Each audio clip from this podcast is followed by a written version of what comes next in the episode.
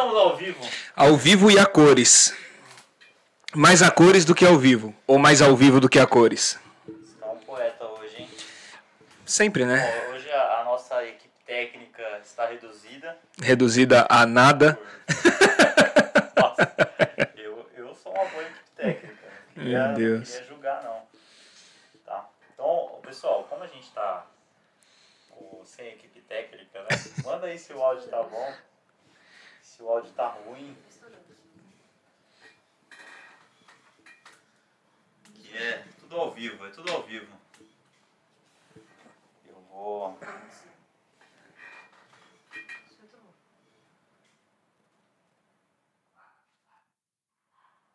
Aê, vamos testando aqui, fazendo os a testes. Floquinho, participação especial do Floquinho. presença. Eu vou estar acompanhando vocês aqui pelo chat também, pelo celular. Tá bom aí? O do Vini, pra mim, eu acho que tá um pouco baixo. Já aumentou? Eu vou, vou ter que falar um pouco longe. E tá, tá tudo, tudo certo aí? Áudio e visual? Aí, ó, eu gostei. Eu gostei da minha voz. O visual tá feio, tá? O que não dá, não tem muito o que fazer, né? Não tem muito o que fazer. Gente, foi Deus que fez, então não, não critica. Tá bonito.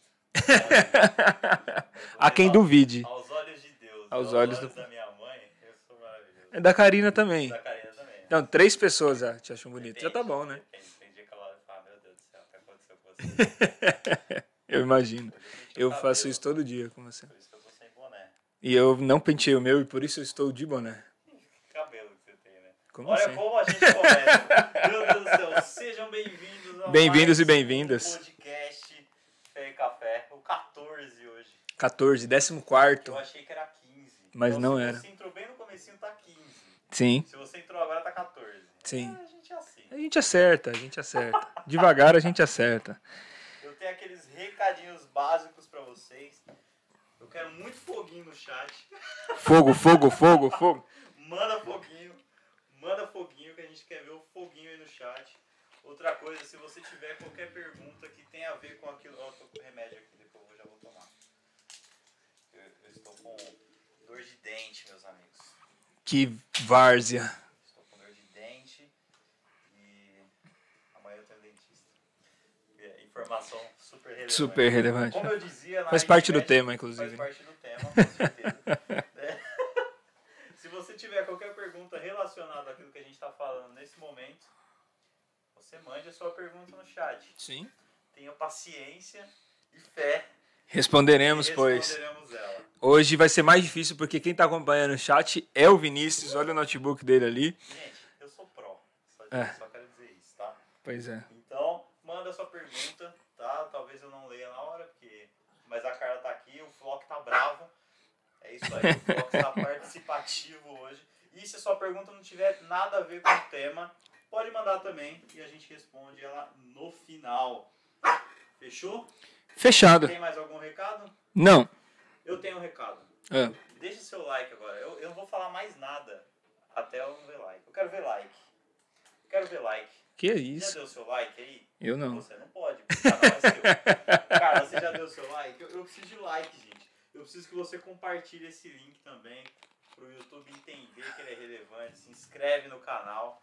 Entendeu? Porque a gente tá aqui. Você quer enganar o vocês. YouTube, em outras palavras. Eu quero enganar o YouTube. Eu quero fingir que a gente vale a pena ser assistido. Não só vale a pena ser assistido, como vale a pena ver de novo. Vale a Ó. pena ver de novo. Se você está assistindo a gente novamente no YouTube, cara, deixa um comentário aí. Fala assim, tô vendo de novo.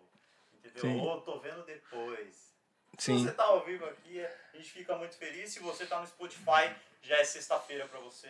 Seja bem-vindo sexta-feira no Ah, Spotify. Sexta-feira é maravilhosa, né? É o melhor dia. Arruma o microfone do Vini, tá abafado. É, aí não tem muito o que fazer, viu? Ele fala assim mesmo. É com Jesus, gente. É, ele é meio esquisito assim. Ô, rapaz, eu não tinha entrado no chat, agora eu entrei no chat aqui no chat, manda foguinho. Vou mandar foguinho. O microfone do Vini tá abafado. Ó, tem bastante gente falando que seu microfone tá abafado, Vini. Acho que o problema é com você mesmo, viu? Não, é você mesmo. Cara, você tá regulando errado. Mas vamos lá, ao decorrer, Tá muito, não tá ao decorrer do... Deixa eu ver. Olha a minha voz como é bonita. Deixa eu, deixa eu falar. O microfone do Vini tá abafado. Ó, tem bastante gente falando que seu microfone tá abafado. Olha. O problema é com você mesmo. Tá dando, vai dar delay o trem aí. Eu vou mandar. Vamos conversar então? O meu tá longe? Deixa eu ver o que eu posso fazer aqui. Você pode. Aqui fica melhor, né? Sim, ótimo. Maravilha. Jesus. Então é isso, gente. Deixa o seu like, compartilha. Entendeu? Se você tá pelo Spotify, assista os episódios anteriores. Mais 13 episódios ou 14. 13. A, a, a cabeça que você. Se tiver a mesma cabeça que a minha, tem mais 14 episódios fora esse. Brincadeira, temos 14 episódios com esse. Amém? Então assistam, assistam, vale a pena. E o tema de hoje é. Prosperidade.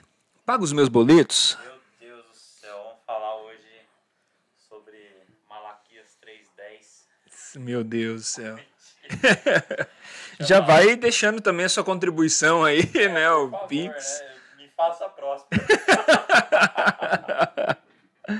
Ai, meu Deus do Vamos falar céu. sobre provérbios hoje, né?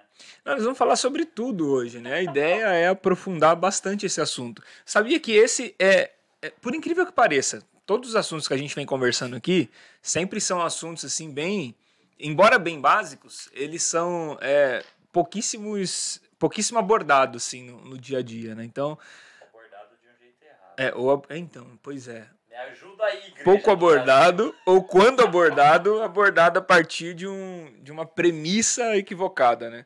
E vamos falar então sobre prosperidade. Vamos falar sobre é, essa, essa ideia da prosperidade, é, quando ela surgiu, como ela chegou, para que, que ela serve, de onde ela veio, o que, que isso implica na nossa vida e na nossa realidade nesse instante, nos nossos boletos que não param de chegar. É engraçado que um monte de serviço parou. Parou um monte de serviço aí, restaurante, bar, fechou Não é e tal por causa da pandemia, porque não é essencial. Correios é essencial. Os boletos continuam chegando Boletos e não param de A chegar. conta de. Chegou? Chegou. Mais alto agora, né? Eu não sei, eu não, eu não paguei nova ainda. Tá, Entendi. eu, paguei, é a gente, eu acabei de mudar, pra quem não sabe ainda, eu acabei de mudar. E a minha conta anterior foi 17 reais. Eu fiquei muito feliz. Eu espero que continue assim. Obrigado. É, Enel. Enel.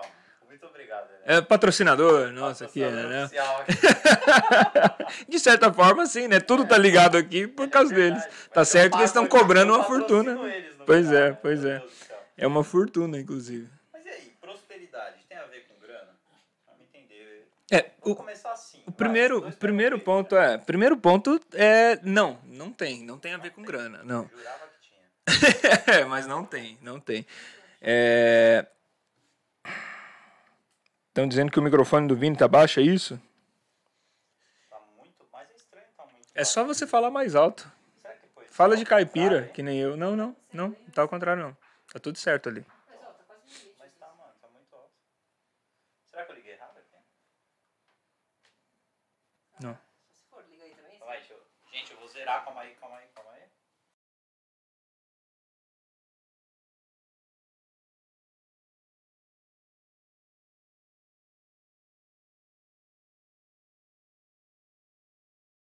Vai funcionar. Agora, acho que agora eu voltei, hein? Meu Deus do céu. Eu- O Mas- PR ligou errado. Eu posso falar pra vocês? A gente colocou o microfone do Vinícius baixo de É. propósito. Fala. Ah, achei que você ia falar consegue mal ouvir- de mim. A gente não consegue ouvir as de- bobagens. Eu- Eu já ia falar que, então, eu liguei errado porque o cara tava na rede dormindo enquanto eu tava ligando sozinho. oh, meu Deus. Muito várzea. Nossa, agora veio. Agora foi? Aê, agora tá minha, funcionando. Minha voz está bonita, Buena. aveludada. É, é o 14 episódio e o Vinícius ainda não aprendeu a ligar o microfone dele. Vamos esperar que até o centésimo ele vai aprender, em nome de É Jesus. que eu sou próspero no saber. Pois é. Voltando, prosperidade não tem nada a ver com grana. Não tem nada a ver com grana. É, o, o Salomão, lá em Eclesiastes, vai dizer que prosperidade é um dom de Deus. Então, é, o, o que, que é prosperidade na verdade? Prosperidade é, é, o, é o contentamento. Prosperidade é, é a plenitude de alguém que vive dentro de uma satisfação em cima daquilo que possui. É, Esse é um cara próspero. Por exemplo, você pode ter um milionário que não é próspero. Porque, embora ele seja milionário, ele não tem nenhuma satisfação nos seus milhões e, na, e no tipo de vida que ele vive. Ele esperava mais da vida. Entendi. Ele queria viver mais e viver de outra forma. Ele trocaria, por exemplo, a, a, a vida dele por, sei lá, por outra coisa. Então, é, e, e você pode ter pessoas que não têm um centavo no, no banco. E, só que são pessoas satisfeitas com a vida, felizes da vida. Então são pessoas prósperas. Né? Você acha que dá para ser mais feliz com dinheiro? É, tem um ditado que diz que dinheiro não compra felicidade, mas paga para alguém buscar. Né? Eu já ouvi assim, ó, dinheiro não não esqueci. Não compra felicidade. Não compra felicidade, mas leva você para sofrer em Paris, né? É, velho? de- Então, pois é. Sofrer em Paris deve ser mais. Deve mais ser, legal. é, deve ser diferente. A lágrima, a lágrima cai diferente dos meus olhos em Paris. Pois é. né? Ó, O Floquinho tá chamando a Carla ali, ó. Ela não tá vendo o Floquinho. Ô, Ele tá querendo conversar com Mel você. Tá bolado ali. Teu gato ali tá O boladíssimo. Gasta Bolar. Hoje o Floquinho veio acompanhar a gente, faz parte da equipe técnica aqui, o Flock, Flock Carbonaro de Moraes. É o nosso cachorrinho. A gente tá testando aqui uma, uma Gatos e cachorros. gatos e cachorros. Tá? Pra ver se dá certo. Pode Até agora tá? tá, tá dando certo, Tá né? tudo certo. Mostra o Flock aí. Flock tá vivo? Mostra aí o Flock. O Flock Ó o. Flock. Dá um oi, O Floquinho. Flock tá voando. É, olha o Flock aí, ó. Nosso assessor técnico veio hoje ajudar a Meu gente Deus aqui. Então, é, não tem, não tem, não tem é, é, correlação. Quando a gente começou a imaginar, e, e aí é um pensamento importante, ô Vini. É, quando a gente começou a, a cruzar é, prosperidade, assimilar prosperidade com condições, condições financeiras. Porque a ideia do, do ter dinheiro é, é a ideia de que você pode é, realizar o que deseja. Então, o, o poder do dinheiro é o poder da realização. é. O, por, por isso que o poder, que é- por isso que a Bíblia vai tratar o dinheiro como um Deus. Porque o dinheiro não tem um poder neutro na vida do ser humano. Ah, sei lá, qualquer coisa aqui é, é neutro pra gente. Nesse copinho de café aqui é, é neutro. Agora, dinheiro não é neutro. Dinheiro exerce poder. né? Por que, que o dinheiro exerce poder? Porque o dinheiro possibilita poder. Então, nós começamos a atribuir dinheiro e prosperidade porque é, o, o dinheiro é, possibilita o, o tipo de vida que você deseja. Então, sei lá, você quer uma, uma roupa nova, um tênis novo, um carro novo, uma casa nova, fazer uma viagem bacana. Então, o, o dinheiro vai te dando possibilidades, ele vai te dando poder de conquista. E a gente começou a assimilar, então, prosperidade com dinheiro por essas portas que, que ele abre. É, só que não tem relação exatamente pelo fato da, da prosperidade ser um estado de vida e não propriamente aquilo que você, que você compra. Então, é, se eu pudesse deixar uma frase, eu diria que dinheiro não compra prosperidade. Dinheiro compra tudo menos prosperidade. Tudo, menos prosperidade. Top. Ou seja, o dinheiro compra tudo, menos o que realmente importa. Então, prosperidade é o que realmente importa. Prosperidade é o que realmente importa. Se você for levar prosperidade dentro do, do, do seu sentido real, é porque o sentido que a gente tem é deturpado. Mas se você pegar a prosperidade dentro do seu sentido real, é, a- a- o caminho do evangelho é um caminho de prosperidade. Quando a gente usa a expressão, por exemplo, é, teologia da prosperidade, isso deveria ser magnífico. Por que não é? Porque a gente. É, e não é mesmo. Ah, Jesus. E não é porque a, o- a ideia da prosperidade, a, a ideia da, da etimologia mesmo, do sentido mesmo da palavra, ela foi deturpada, ela foi quebrada em mil pedaços. Então não há mais um sentido real do que de fato é a prosperidade. E, e isso que, que é, derrubou a gente nesse sentido. Então não tem problema, a gente acabou também criando uma, uma aversão à prosperidade.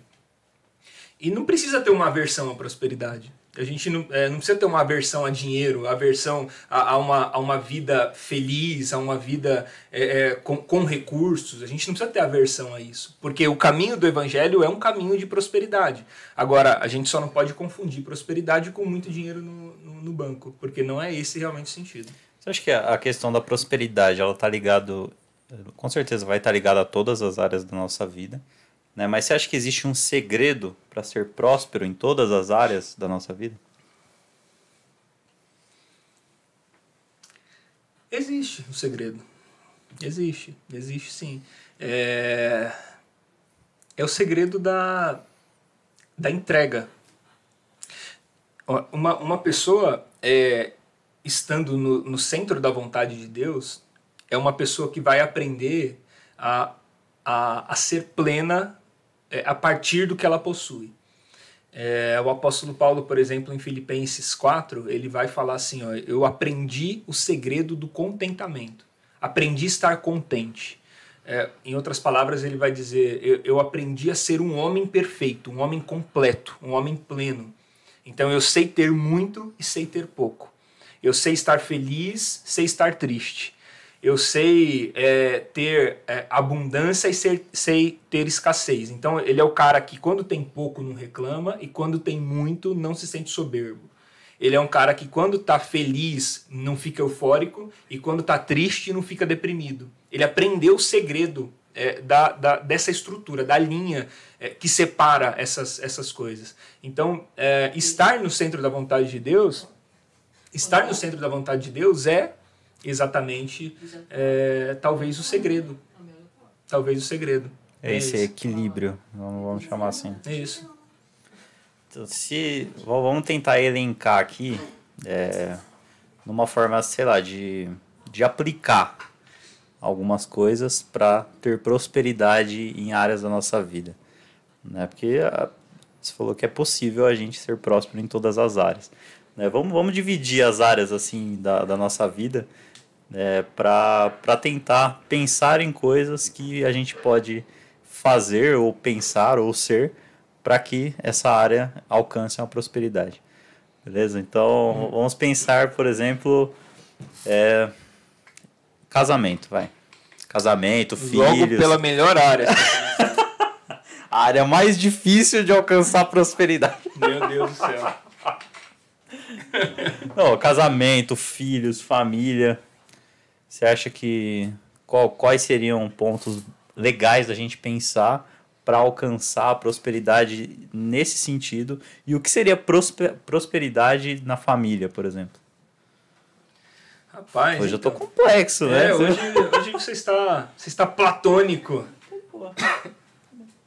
Está platônico hoje. né? Hoje eu tô filósofo é, hoje. Já Tá acordei, interessante, legal. acordei tarde hoje, né, É, gente? na verdade, hoje é feriado. Hoje é feriado. Feriado, Feriado é maravilhoso, Nossa, né? meu Deus do céu. Eu também acordei cedo hoje para limpar a casa. Foi um feriado assim Foi, sensacional. foi top Os demais. bracinhos estão até fraquinhos ainda. Ô, Jesus, que dó. que dó, que dó.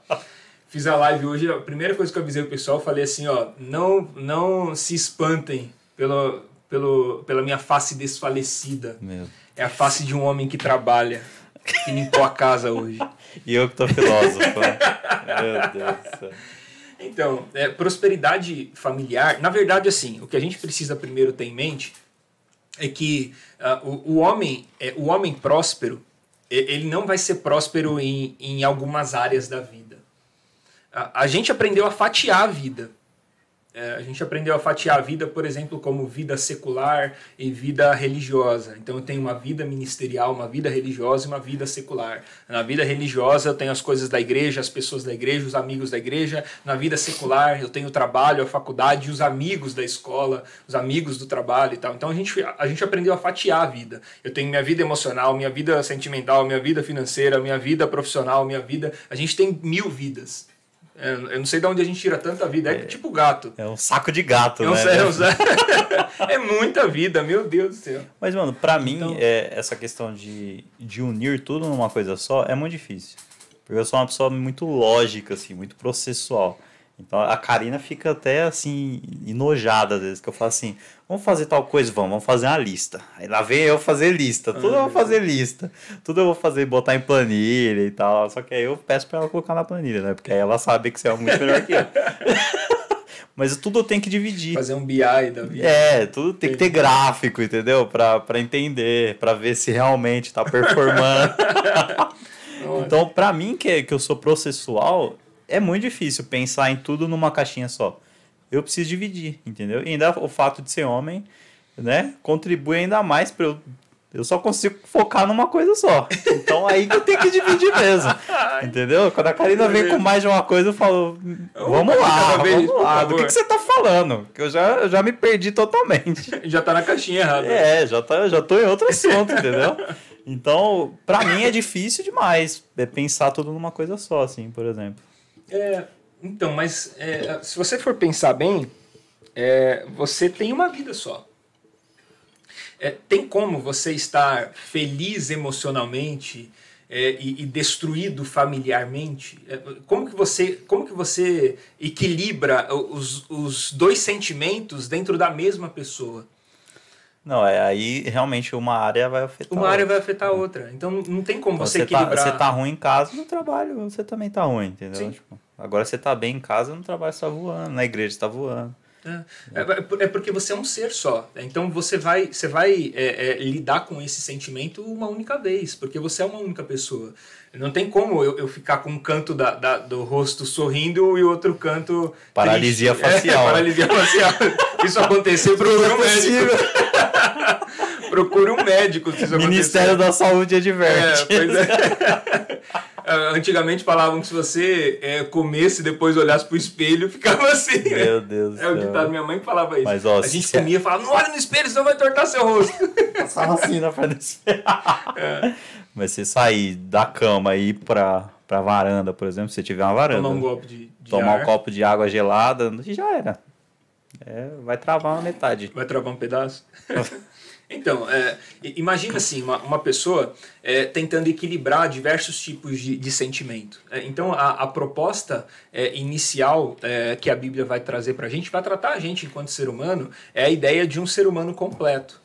É, o que, que é um ser humano completo? É, é um ser humano que, que ele consegue lidar com, com toda a vida, é, trazendo essa, essa consciência de unicidade. Então é uma, é uma, é é uma forma de, de você saber que você não é um cara é, próspero numa coisa e fracassado em outra coisa, e uma coisa tá boa e outra coisa tá ruim, mas é a consciência, a consciência plena de todas as coisas. É, e essa consciência plena de todas as coisas é que, é a, é que a gente chama, vai chamar na teologia de prosperidade. Por quê? É, porque é, é, agora as situações fora de você, aleatoriamente, elas não vão interferir nessa, nessa condição que você está. Então você tem uma condição plena estabelecida. E aí, ah, no trabalho tá mal, mas a minha condição estabelecida está está plena. Então é uma condição de plenitude é, que é inabalável. E aí, e esse vai ser o núcleo da, da sua vida. E a partir dali, é, você consegue corresponder a todas as situações, dentro de uma, de uma consciência plena. É, então, isso é a prosperidade. A prosperidade é o homem cheio, é o homem completo.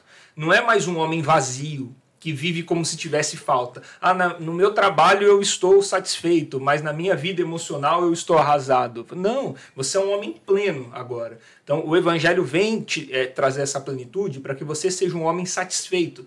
E quando eu digo satisfeito, não é o acomodado. Satisfeito é o completo, é aquele que não precisa de nada de fora para completá-lo, porque ele está na medida certa. Por isso que a Bíblia usa a expressão de estatura de varão perfeito. Então, o que é a estatura do varão perfeito? É a medida certa. Sim, eu, já estou cheio, a medida está cheia. Não preciso de, de algo que venha de fora de mim para me completar. Então agora independe se as coisas estão acontecendo ou não como eu queria. Eu tenho uma condição de, de plenitude. Então essa condição de plenitude a gente vai chamar de prosperidade. Então prosperidade não tem nada a ver com dinheiro. Porque você pode ter muito dinheiro, mas não estar nessa condição. Como você pode não ter nenhum dinheiro e estar nessa condição? Então, prosperidade também não tem nada a ver com uma família boa, por não, exemplo. não, Você, você pode enfrentar uma, uma crise familiar. E isso pode acontecer com qualquer pessoa, crente ou não crente. Você pode enfrentar uma crise familiar. Você não tem domínio sobre os seus filhos. Você pode ensinar os seus filhos no caminho do Senhor, como a Bíblia ensina. É, e, e eles podem querer experimentar outras coisas. Eles podem. Ah, Não se esqueça, a gente às vezes esquece de que os nossos filhos são pecadores também. É, No pecado nós somos concebidos. Então é, é uma, é uma criança que está tá crescendo, está em desenvolvimento, mas está dentro de um, de um caráter deformado também. E esse caráter deformado é o caráter é, do, do Adão que caiu, do homem caído. Então ele pode, você pode é, dar o melhor para o seu filho, oferecer o melhor para ele, fazer tudo o que você quiser. E no final de tudo, ele pode escolher um caminho diferente daquele que você gostaria que ele escolhesse. Então você pode ter uma crise familiar por conta disso. Você pode ter um problema familiar. Você pode entrar em conflito de ideias com a sua esposa. Você pode é, é, imaginar a vida de um jeito, ela vai imaginar de um outro. Chega um determinado momento que vocês vão olhar e falar: Meu, eu quero ir para cá, ela quer ir para lá. Vocês vão ter que se ajustar. Isso vai criar uma crise. Mas é, a, apesar da crise que se cria, vocês estão num estado de plenitude. então Mas essa aí crise não tá abala. inabalável, né? Exatamente. Porque você tá próspero. Essa crise não abala. Então, como. E aí eu vou. tô meio pensando e meio fazendo a pergunta ao mesmo tempo.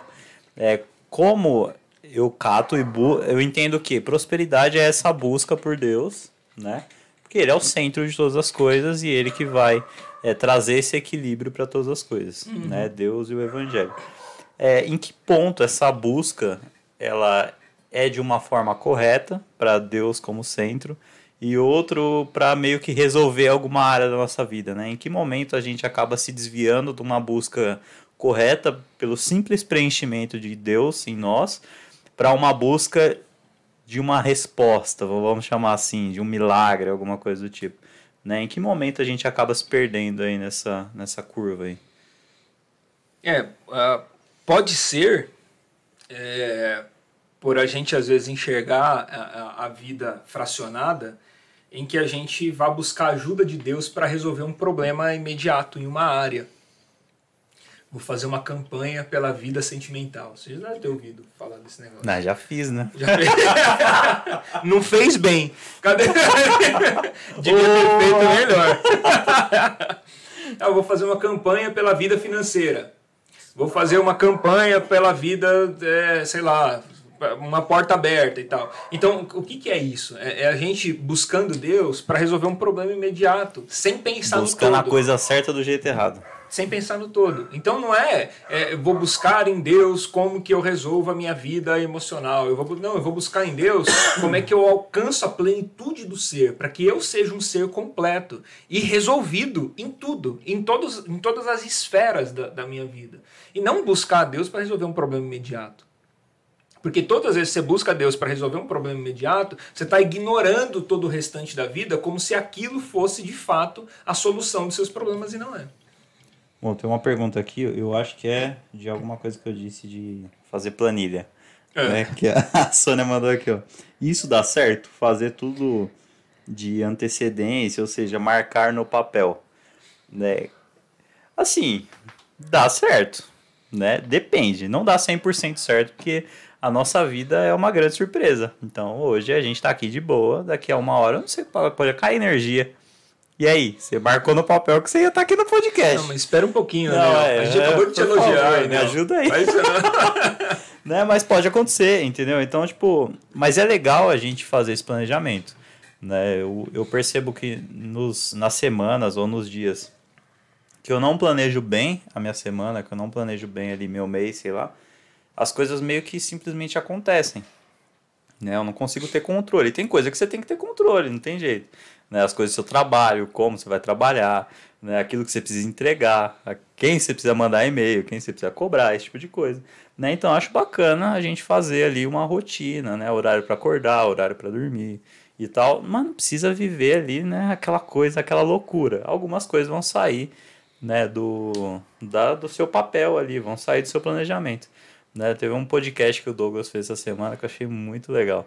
Né? E ele falou assim: é, quando as pessoas estão trabalhando, elas não trabalham com excelência, elas estão fazendo outras coisas, estão se distraindo. E aí, nos momentos que elas teriam que descansar, elas estão preocupadas por não estar trabalhando. Né? Ele falou: então, quando você está trabalhando, você não está trabalhando, e quando você está descansando, você não está descansando. Ele falou: então planeja a hora de trabalhar, planeja a hora de descansar. Né? E era uma coisa que eu também cometi um erro muito grande né, na hora de fazer meu planejamento, que eu não colocava descanso no meu planejamento. Então, o meu dia ali de, sei lá, 18 horas acordado, sei lá, eu planejava coisa para as 18 horas, entendeu? Dormir pra quê, né? Dormir pra quê, né? Bobagem. Assistir o Netflix pra quê? Ah, Mas você precisa, entendeu? Você precisa ver um filme, você precisa assistir um podcast. Uhum. Propaganda aqui. Pois é, você precisa, inclusive toda quinta-feira às 20 horas Toda é um planejamento. às 20 horas, é um É um planejamento. Coloca aí na sua agenda, Sim, entendeu? põe pra Escreve. despertar esse relógio. É, entendeu? Então, tipo, coloca um descanso também, né? Agora, eu e a Cá, a gente tá, tá fazendo uma terapia aí, tá muito da hora. Aconselho também quem não faz, fazer. Né? Você não precisa estar, talvez, em, um, em uma depressão, em alguma coisa desse tipo, para fazer terapia. Né? Às vezes você pode potencializar quem você é. Eu tô saindo totalmente do assunto, mas eu vou voltar. você, pode potencializar aquilo que você é e você vai descobrir coisas que dá para melhorar. Com certeza. Com certeza. Com certeza. E aí você vai falar assim, meu Deus do céu. A gente tem muita coisa pra melhorar, né? E aí essa questão do descanso foi uma das coisas que eu descobri na, na terapia, que eu precisava descansar, que eu precisava assistir um filme, entendeu? Eu, eu sou aquele tipo de gente que acha que dormir é perder tempo. eu acho uma bobagem, de verdade. Mas eu descobri que não. Eu falei, mano, beleza, entendeu? Vamos lá, vamos dormir. vamos ver tem, um filme. Tem etapas né, na, na vida. Quando eu era mais jovem, por exemplo, eu dormia quatro horas por dia e funcionava numa boa. Hoje, se eu dormir quatro horas na noite, esquece de mim no dia seguinte, porque eu vou estar mal-humorado, Eu vou tá cansado, chato. Eu já sou normalmente chato, mas eu vou estar muito mais E chato. tem gente que tem a sua idade, que é 56 anos, e, e consegue dormir 4 Tem gente- horas. Tenho 22. Não, mas tem gente que tem a sua idade, dorme 4 horas e fica de boa. sim, sim. né? é. Então também, outra coisa, não copia a agenda de outra pessoa. Uhum. Não vai funcionar pra você. Entendeu? Às vezes, eu, por exemplo, eu preciso dormir 7 horas. Num- assim, entre 6 e 7 horas eu fico bem. Entendeu? E eu, meu, eu já sei que eu preciso disso. A Karina precisa de menos. Entendeu? 6 horas pra ela tá de boa. Então, se eu pegar a agenda dela e colocar na minha, vai dar tudo errado. Uhum. Entendeu? Eu consigo É. fazer uma semana e já era. Pode perguntar, Thaís. Manda pergunta. Pode perguntar, pode, Pode, perguntar o tempo vontade, inteiro. gente. Né? E aí eu saí, assim, ó, é, voltando rapidão. Eu acho que vale a pena colocar no papel. Coloca e tal. Não, não é uma regra, né? Mas organiza, às vezes. É. É, o que falta pra pra você conseguir até render mais na igreja também. Sim, sim. Tem É muita coisa pra eu- fazer na É igreja. uma organização também, né? É uma orga- eu, eu tinha muito preconceito com a agenda e com controle, assim. É- Era uma coisa meio inconsciente, mas eu tinha muito preconceito. E até que teve um dia, a, a, Carla lembra disso, teve um dia que eu, eu recebi um convite para pregar em uma igreja e aceitei. O cara me convidou, eu falei, não, beleza, conta comigo que eu estarei lá com certeza. Meu Deus. E aí uma semana, isso era tipo para dois meses para frente. Aí na semana seguinte um cara me convidou para pregar na igreja. Eu falei, ô cara, com certeza, conta comigo e tal. E aí na outra semana, outra pessoa me convidou para pregar em uma igreja e eu aceitei também. E aí quando chegou no dia, eu descobri que os três eram pro mesmo dia. Você falou, gente, eu vou fazer uma transmissão. tá? Vocês acessam o link e botam no telão. É. E eu descobri outra coisa, que eu não era onipresente. Eu descobri Foi naquele esse dia. que você Foi esse descobriu. dia que eu descobri, que eu não era onipresente. É, inclusive, que foi você não super fez isso no meu casamento, hein? Pois é, mas foi super constrangedor. Super, super, super constrangedor. E eu tive que cancelar os três. Eu falei, não vou dar. é, não vou em nenhum. Nem no primeiro, nem no Fala segundo, assim, nem no quanto é que você pode dar de oferta? Perguntava os pros três. fala assim, Fiquei em casa naquele dia. Cancelei os três e fiquei em e casa. assistiu o culto dos três. Assim, é, foi muito, mas foi muito constrangedor, foi muito chato. A partir daquele dia eu passei a usar a agenda. Melhor, né? Bem melhor. Nunca mais tive esse problema. Nunca, tô dando um testemunho, gente, aqui. Nunca mais Deus eu tive esse libertou, problema. Deus me libertou. Nunca mais eu marquei dois compromissos no mesmo dia. Quer dizer, já marquei dois compromissos no mesmo dia, mas é propositadamente. Nunca mais, assim. Nunca no perdido. mesmo horário. Ô, ô, Mano. Vini, passa um trem aí pra mim. Passar um trem. Aí, ó. Isso aqui é top, hein? Ô, rapaz. Esse é o meu café preferido, Já Voluto. um pra mim aí já. Qual que você quer? O Voluto também, né? Oh, beleza. Vamos tomar um café, né, gente? Por favor, né? Esse negócio aqui é fé e café, senão não ia funcionar. É... Vamos, vamos voltar lá Vamos pro voltar tema, né? Prosperidade, prosperidade, prosperidade. Então, é, qual é, qual é a, a ideia, assim? Da, da onde que veio essa, essa construção? A construção da, da, da prosperidade. A, a prosperidade virou uma teologia, ela virou um método na igreja. É, e, e esse método ele chega no, no Brasil com uma proposta é, de, de, de melhorar a vida do brasileiro.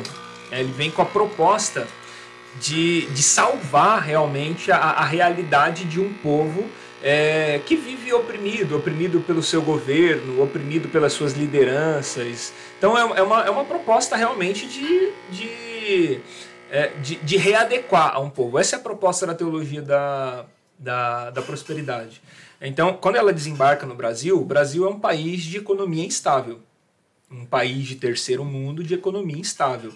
Então, você chegar aqui ne- nesse país de economia instável, obrigado. Saúde para vocês aí, galera.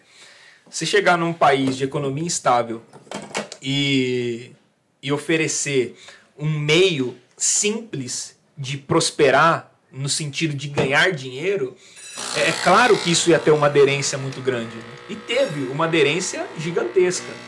É, só tem um problema. né? O, problema é que essa prosperidade começou a ficar evidente na boca dos seus pregoeiros, mas não na realidade dos seus seguidores. Então, os pastores da prosperidade prosperavam, mas as ovelhas da prosperidade não prosperaram. E, e isso a gente começou a ver só com o passar do tempo mesmo. Então ela chega aqui na década de 70 e a gente vai começar a desconfiar dessa teologia a partir dos anos 2000, dos anos é, para frente dos anos 2000. Que a gente vai começar a desconfiar dessa proposta teológica. E daí você vai olhar e vai falar assim: cadê os frutos? Ó, mandaram aqui, ó. É... De onde surgiu a teologia da prosperidade? É, aí, tá vendo? Eu já tô na transmissão tá. de pensamento. Já tava, já tava antecipando é a pergunta, forte. irmão. Tava antecipando a pergunta já. Isso aqui é proatividade. Proatividade pura. Então ela vem, é, ela, ela é oriunda da, da, da América do Norte. É, tem um cara que é um dos pioneiros, que ele se chama Kenneth Reagan. Eu tenho alguns livros dele em casa é, sobre teologia da prosperidade e os seus fundamentos. E, e como que ele constrói essa teologia? E, e aí é que está Mas talvez a, o a grande ideia no problema. começo era boa ou não? Não, a ideia nunca foi boa. Nunca foi boa. Nunca foi boa. Nem não, nunca prestou. Nunca prestou. Assim só, dá. que, é, só que quando chegou, tal- talvez nós não tivéssemos ainda é, essa, essa capacidade intelectual de processar essa informação. Por isso que ela foi bem aceita. Ela não foi aceita é, no, no sentido de, de praticar o mal, num sentido maldoso. Mas é, nós não tínhamos capacidade teológica de analisar. Inocente. Foi inocente, exatamente. É, nós não tínhamos capacidade de analisar a proposta da teologia. Então ela chegou e, e varreu a gente. Cara, ela varreu o Brasil, ela tomou conta. É, aí ela vai é, passar a ser introduzida, é, primeiramente nas igrejas de viés neopentecostal, e como consequência, ela vai também invadir as igrejas pentecostais de maneira muito sutil, ela vai formar a consciência é, evangélica brasileira. Porque qual é a base é, de sustentação é, teológica da teologia da prosperidade? E aí, olha como é, é sorrateiro esse negócio. A, a base da teologia da prosperidade é a, a base da, da barganha, é a base da troca. Esse é o, é o ponto ativo da teologia. Então é mais ou menos assim, ó. É, tudo aquilo que você fizer para Deus, Deus ele vai fazer em dobro para você. Se você se esforçar para Deus, Deus vai se esforçar por você. E da mesma medida, se você contribuir para, o, para a expansão do reino de Deus, Deus vai contribuir para a expansão do seu reino, do seu império. Meu Deus. É, então, é, essa é a base de construção. Só que quando isso desembarca aqui no Brasil, nós não tínhamos capacidade de julgar isso, se era bom ou se era mal. Então chega, já entra e, e- e domina, expande, porque chega como uma proposta de esperança para um povo desesperançoso. É como chega alguém. Eu vou falar, mas isso aconteceu, e agora? Tem nome? Tem, eu posso chatear. Não. Não se, não se chateia comigo, não, a gente tá só não. conversando. Fala, fala um Pode personagem falar. Mas não tem como. Não tem como. Eu vou falar, só não, se chateia ó, comigo, tá ó, bom? Não, Você cria não um fica personagem. chateado. Não tem, não tem como. Eu- quando eu te falar, você vai entender. Não tem como. É mais ou menos assim, ó. Imagina, é, Não, não, não. chega. Tô a, com a medo, gente, tô com medo. a gente tá num momento de, de, de pandemia e as pessoas estão com medo. Certo? Aí chega alguém e fala que tem um remédio. Ah, entendi. Eu não preciso citar o nome. É, não precisa Só- citar, não, não só vamos, nome. só vamos. Chega alguém e fala que tem um remédio. Beleza. Isso cria uma esperança. É, E é, então, o pessoal fala, ufa, tem um remédio, que alegria, que alegria. Foi, foi assim que aconteceu com a chegada da teologia da prosperidade no Brasil. É um povo pobre, oprimido pelo seu governo, oprimido pelas suas lideranças, aí chega uma teologia e fala assim, ó, tem um remédio. A galera se animou, maravilha. E, e, e não havia condições é, teológicas de provar se aquilo era verdadeiro ou não. Como hoje, nós não temos também capacidade é, científica para provar Pra que o provar, remédio então, funciona. É, então, e, e essa resposta veio anos mais tarde. É, anos não, desculpa, décadas, três décadas depois é que nós conseguimos refutar a teologia da, da prosperidade. Mas aí já era tarde demais. Aí o Brasil já estava varrido por ela. É, o dia que nós tivermos, por exemplo, capacidade científica para saber do, dos remédios que a gente tem tomado hoje, é, talvez a gente já tenha consequências por conta disso. A, as consequências da teologia da prosperidade elas são devastadoras, porque elas formaram uma cosmovisão. Então existe, e, e é isso que eu, eu, falo sempre com, com a galera, a gente conversa também bastante sobre isso. Não. a gente conversa muito sobre isso e, e talvez eu não. É, é, nunca tive uma, uma, clareza tão grande para poder expor isso. É, isso forma uma cosmovisão. Então, o que, que é uma cosmovisão? É, é, é, uma maneira de enxergar o mundo, é uma premissa, é, é uma sustentação, é uma pedra de esquina. É uma cosmovisão. Então eu enxergo o mundo a partir disso. É como o seu óculos. O seu óculos define a sua cosmovisão. Se eu for aí alterar o grau, a sua visão vai ser diferente. Entende? Então isso é uma cosmovisão. É, e a teologia da prosperidade, ela vem e forma uma cosmovisão aqui entre ela nós. Ela bota um óculos diferente. Ela bota um óculos diferente. E a gente passa a enxergar o mundo a partir daquele óculos. Assim como toda a teologia. Né? Assim como toda, toda a teologia. teologia. Sim, sim, A ideia da teologia é essa, formação de cosmovisão. Aí eu tenho uma pergunta te interrompendo. Vou ah, então eu vou fazer um brinde aqui com o café. e tem muitas outras perguntas aqui. Meu Deus. Então, né? Vamos lá. Eu vou fazer uma pergunta. Tá. E aí você termina o que você ia falar. E a gente vai para as perguntas daqui e vai continuar no assunto. Beleza. Você fez uma comparação do, do remédio, tá? E da, da teologia da, da prosperidade, no caso. E aí a gente entende que todo remédio ele tem o, o benefício dele uhum. e ele tem o malefício também. Então eu acabei de tomar um remédio porque eu tô com dor de dente e vai passar. Ainda uhum. não passou, mas vai passar, eu creio. Né? Mas ele também, se for usado em excesso, ele vai me trazer malefícios, né? E aí uhum. tá lá na bula lá. Se você ler a bula, você não toma remédio mais. Você acha que a teologia, ela também, e aí toda a teologia, tá? Ela tem essa questão de trazer um benefício para a situação, mas também trazer um malefício junto? Sim, sim, sim, com certeza, com certeza. Tá, toda a teologia é uma construção humana. E aí já, e se já, é uma construção isso, humana, isso já é um problema. Vai dar defeito. É, toda teologia é uma construção humana. Só que ela é indispensável. Porque a, a, a Bíblia é uma literatura. Toda literatura vai exigir de você uma interpretação. Um estudo, né? Um estudo, é uma interpretação. Não adianta. A gente não vai conseguir é, é, compreender a Bíblia exatamente como a Bíblia é. Até porque tem alguns distanciamentos é, muito profundos. A gente tem é, o distanciamento temporal. A Bíblia, o primeiro livro da Bíblia foi escrito há quase é, há mais de 4 mil anos atrás e o último há mais de 2 mil anos atrás. Então é um, é um bom distanciamento. Tem um tempinho aí, né? Tem um tempinho. Nós temos o distanciamento cultural. A, a Bíblia foi escrita lá no Oriente, numa realidade oriental. É, uma língua específica. Numa, é, então, tem, tem o distanciamento linguístico. A Bíblia foi escrita o Antigo Testamento em hebraico e uma pequena parte em aramaico, e o Novo Testamento em grego, que não é o grego popular, é, desculpa, que não é o grego clássico de hoje, que a gente chama de grego é, domitike.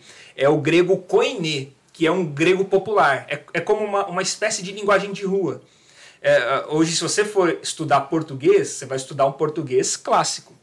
É, mas se você for para a rua, é, exatamente, você vai ter uma linguagem coloquial, você vai ter uma linguagem popular. A Bíblia foi escrita num grego popular e esse grego não existe mais. Então lá na Bíblia, em vez de popular. você, estava escrito parça. E aí? É, é, Jesus chega e diz: salve. Salve, parça. Vocês são tudo vacilão. ela, ela tá numa linguagem é numa linguagem popular. Então tem um distanciamento. Mas isso é da hora, né? Isso, é- Sim, é, isso é tem, bacana. Mas, então, mas é um distanciamento. Mas para quem não fala grego, lascou. E, e você tem um distanciamento é, que, eu, que eu julgo ser o mais crítico. É, que é o, o, distanciamento causado pela, é, pela, pela ausência dos autores. Então, hoje, por exemplo, se você ler o meu livro, leia lá. É. Eu, um discípulo, o amor do Pai, entre linhas, é, a graça do Filho, primeiro a lousa, depois o púlpito, e agora a comunhão do Espírito. O amor do Pai é top, hein? O amor do Pai é top, tá aí, é tá aí, tá pra você aí. Lê aí o trem. Se você ler o meu livro e tiver alguma dúvida, você pode bater um fio para mim, mandar uma mensagem. Eu vou demorar para responder a mensagem, mas você pode mandar a De mensagem. três a seis meses. mas eu vou responder. Não, você pode me ligar, você pode, sei lá, você pode tentar contato comigo e falar assim, cara, o que, que você quis dizer aqui? E aí eu vou explicar para você o que eu quis dizer. É coisa que você não pode fazer com o Pedro. Como que você vai saber o que de fato Pedro quis dizer quando ele falou assim, ó, Jesus foi até as trevas e tomou a chave da morte do inferno? Você fala, peraí, pregou aos espíritos em prisão. Você podia perguntar, falar, Pedro, esses espíritos em prisão, por um acaso, eram os mortos? Quem era esse pessoal? Quem era? Não dá para perguntar. Mano, ia ser top, né? Ia ser legal. Perguntar pro Paulo. Cara, tem um monte de pergunta para fazer, só que eu não tenho Paulo, eu não tenho Pedro. Então, é, é, eu não tenho os autores bíblicos para fazer pergunta. E isso dificulta a nossa interpretação. Então, todo texto, toda literatura é interpretativa. É, então toda teologia ela vai trazer falhas. O cara tá te zoando. Quem, quem ah, tá me a zoando? Sônia falou seis meses se tiver sorte. Ô, oh, Sônia, sacanagem. Eu sempre respondo, que isso? Mentira. Que isso? Vou, vou fazer Ó, uma pergunta. Céus e terra passarão. Sem que eu responda as perguntas do WhatsApp. Pronto. Vamos lá. É... Se todas as coisas cooperam para o bem daqueles que amam a Deus, a teologia da prosperidade é, não estaria certa nisso? Não. É que. Não porque esse texto está fora de é, contexto. E é bíblico também, né? Eu acho que uma coisa é, é, estar na Bíblia e outra coisa é estar na teologia da prosperidade, né? Sim. Então, mas, é, mas aí é outra coisa também, assim. A ideia de que todas as coisas cooperam para o bem daqueles que amam a Deus é, é, é que a gente minimiza na hora de interpretar o todas as coisas. É, a gente não imagina que todas as coisas, por exemplo, é você ficar doente. É verdade. Faz parte de todas as não coisas. tá todas as coisas boas. É, exatamente. não são todas as coisas E, top. e, e sabe o que é pior? A gente resume o todas as coisas à grana. É. Então, mas, mas Todas é- as coisas é que operam para bem. informação Por quê? Porque se eu for criar uma empresa, eu vou ter prosperidade na minha empresa. eu vou- A prosperidade. Tá vendo? né? Então, aí, sei lá, acontece um negocinho, você fala, não, não, peraí, todas as coisas cooperam para o bem daqueles que amam. Não, de repente, o que, É um o que vai cooperar, é, o que vai cooperar para o bem é, é você perder a empresa. Fechar as Rapaz. portas, falir. Então, é, é- é difícil, é difícil lidar com isso. Então, esse todas as coisas é tudo. E tem, tem até um, um exemplo, tava. Sua esposa quer café. Quer café, mulher? Qual que você Voluto? quer? Voluto, né? É, tem que ser. É, O povo fica tomando todo o meu voluto, ó. O voluto é meu. Meu Deus do céu. É. Essa semana eu tava vendo uma, uma palavra, e aí um pastor falava assim, que na, na época tinha é, toca CD no carro, né? Meu Deus, faz tempo então, E hein? ele falou assim, Era um aí, palio o carro. ele falou, aí invadiram meu carro, quebraram o vidro e roubaram o meu toca CD. Né? Ele falou, e eu, ele falou, fiquei indignado, fiquei indignado, falei, Deus, pesa a mão neles, quem roubou e tal. E aí ele, falou assim, eu fiquei muito bravo e coloquei Deus pra fazer justiça, achando que essa seria a justiça dele, né? Ele falou, aí um dia alguém me liga e fala assim, olha, pastor, a gente achou aqui o seu toca CD, tava no, num lugar aqui vendendo e tal, né? E eu, eu comprei e trouxe, né, pro senhor e tal. Achei os seus CDs também, tava com seu nome no CD, então ficou fácil de achar e tal, né? E, e eu ia ficar com ele, né? Mas aí minha irmã falou que o senhor é homem de Deus e que Deus ia pesar a mão em mim se eu não devolvesse. Então eu tô ligando pro senhor para devolver, né? Aí ele foi, encontrou o pastor, né? E aí Deus falou assim para ele, né, que para prestar atenção nos detalhes. Então, por que, que ele tá com medo de Deus pesar a mão nele, sendo que ele não teme a Deus? Então ele temia a Deus. Provavelmente ele era um, um desviado, né? E aí, no final da história, tipo, o cara mesmo que tava recebendo aquela carga roubada, provavelmente ele tava mandando alguém roubar para ele, né? E aí ele devolveu e aí o pastor já falou, cara, vamos lá, por que, que você tava com tanto medo assim? Ele, não, pastor, cara é desviado e tal. Então faz assim, ó. Aí ele falou, pastor, mas eu só achei o CD e não achei o toca-CD, né? Mas eu posso comprar um pro senhor. Ele falou, essa mercadoria vai ser roubada também. Ele, pastor, aí o senhor me complica. Eu falei, então faz assim, ó, eu só quero que você esteja no culto aqui domingo. Só isso. Então eu acho que isso é todas as coisas que cooperam pro bem. Tipo, o cara foi roubado. Ficou sem o toca-CD. Ele não, não teve o toca-CD de novo. Mas Deus usou aquela situação para resgatar alguém que estava desviado. Então todas as coisas cooperaram pro bem daqueles que amam a Deus. Né? Se não, na nossa interpretação seria assim, olha, roubaram o meu toca-CD e me deram um carro novo. É, então, isso. Todas as coisas como.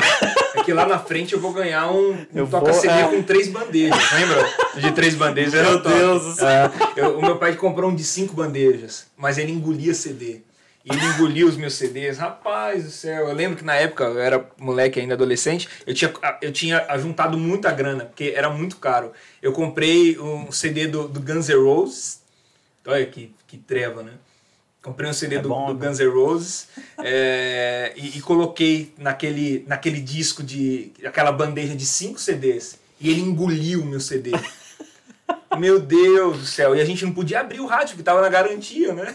Tem que esperar dar um ano. Tem que esperar dar um ano pra abrir. Quem Aí, aí de? 5 CDs ele só aceitava 4. Não, continuou aceitando sim, porque ele engoliu, caiu pra dentro dele. Ele derrubava. Ah, é verdade, ele fazia isso mesmo. É. Que tristeza. o café Ah. da sua esposa, por favor. Obrigado. Aqui, ó. Qual o impacto da teologia da prosperidade na estrutura da igreja? É, então, é, essa, essa pergunta ela é, é pertinente àquilo que, que eu estava falando é, anteriormente, que é a ideia da formação da cosmovisão. É a ideia de que ela vem, ilude as pessoas, a gente descobre que ela é ruim, começa a refutá-la, mas quando a gente começa a refutá-la, a igreja já está formada. E agora a igreja está formada com uma cosmovisão. E que cosmovisão é essa? É, é uma, e, e isso é um, é um problema porque isso é um anti-evangelho. Nós formamos uma cosmovisão anti-evangélica. Ou seja, para ser mais. é, é, acaba ficando um pouco mais pesado, mas anticristo.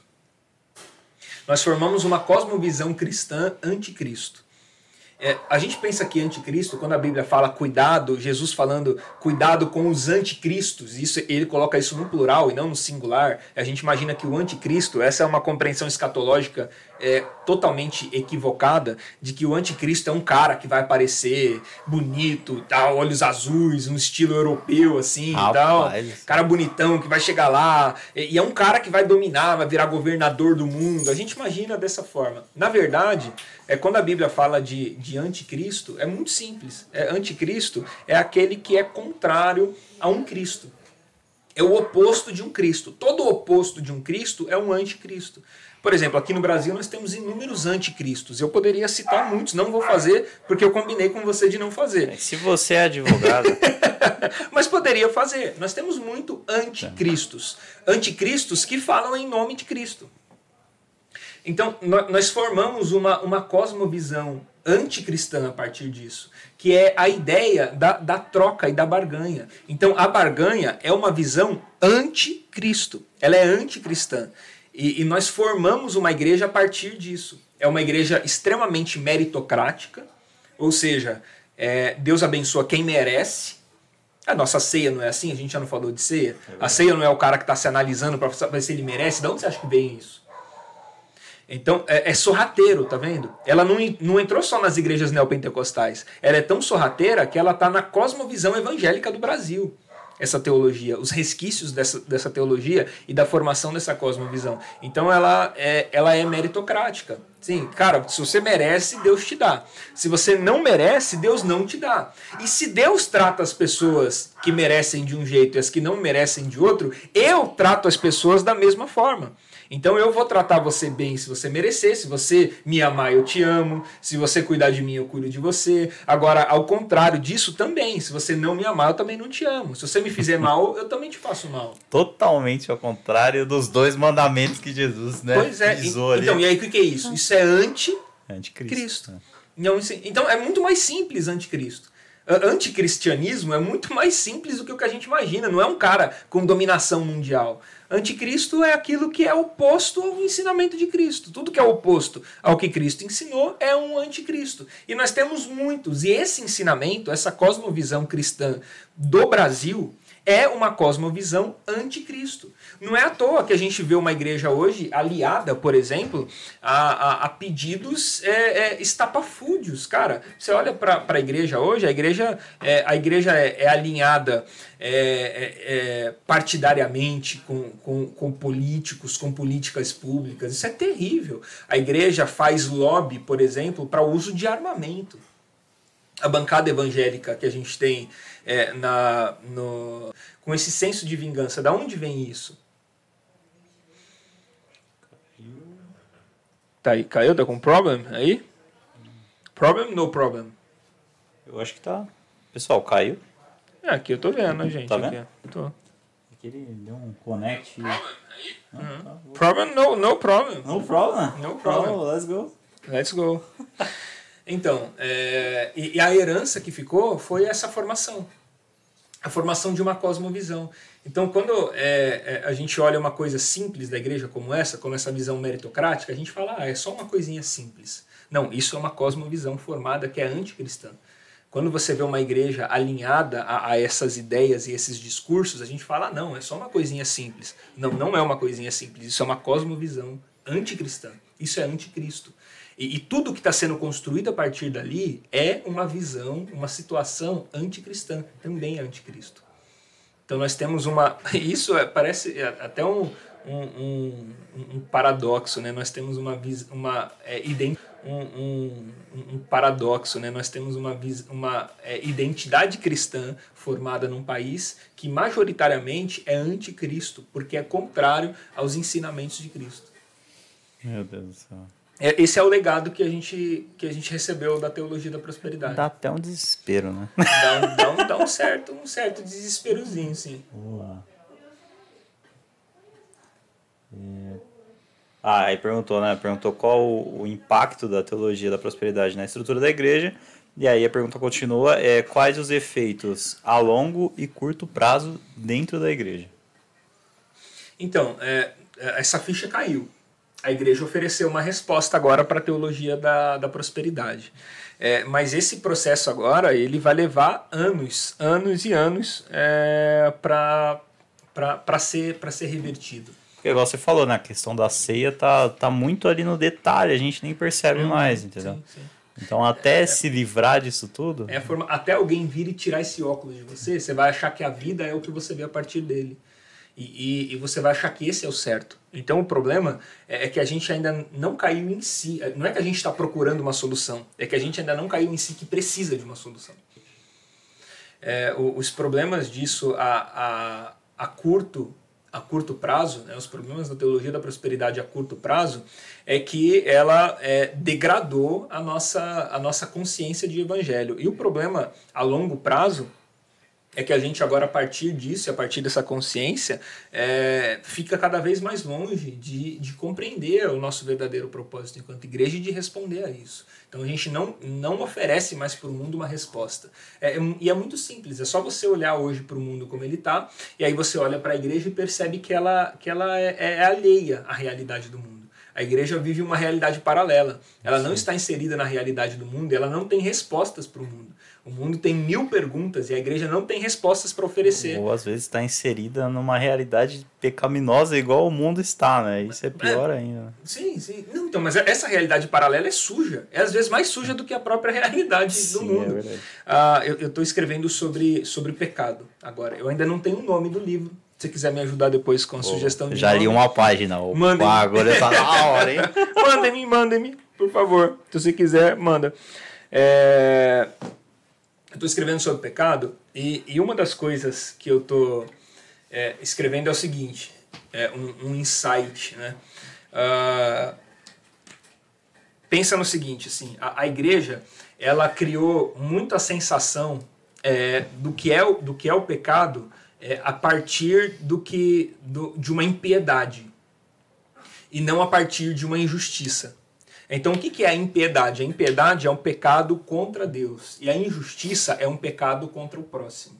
É, Então, a igreja desenvolveu a ideia de, de impiedade, que é a ideia do pecado que ofende Deus, mas a gente perdeu a noção da ideia do pecado que ofende o nosso, o nosso próximo, que ofende o outro sem ter consciência de que é, o pecado é, é o pecado, é a mesma coisa. Ofender a Deus e ofender você é a mesma coisa. Se eu olhar para o céu e xingar a Deus, e se eu olhar para tua cara e xingar você, isso é, é um, é um pecado, é, é um pecado, e todo pecado é semelhante. Todo pecado nos afasta de Deus. Só que a gente perdeu essa sensação de quem está do nosso lado e a gente busca uma, uma conexão exclusiva, uma conexão Fala, lá, direta. se eu ofendo a Deus, eu tô mais longe de Deus do que aquele cara que ofendeu o irmão. Exatamente, exatamente, exatamente. E isso não é verdade.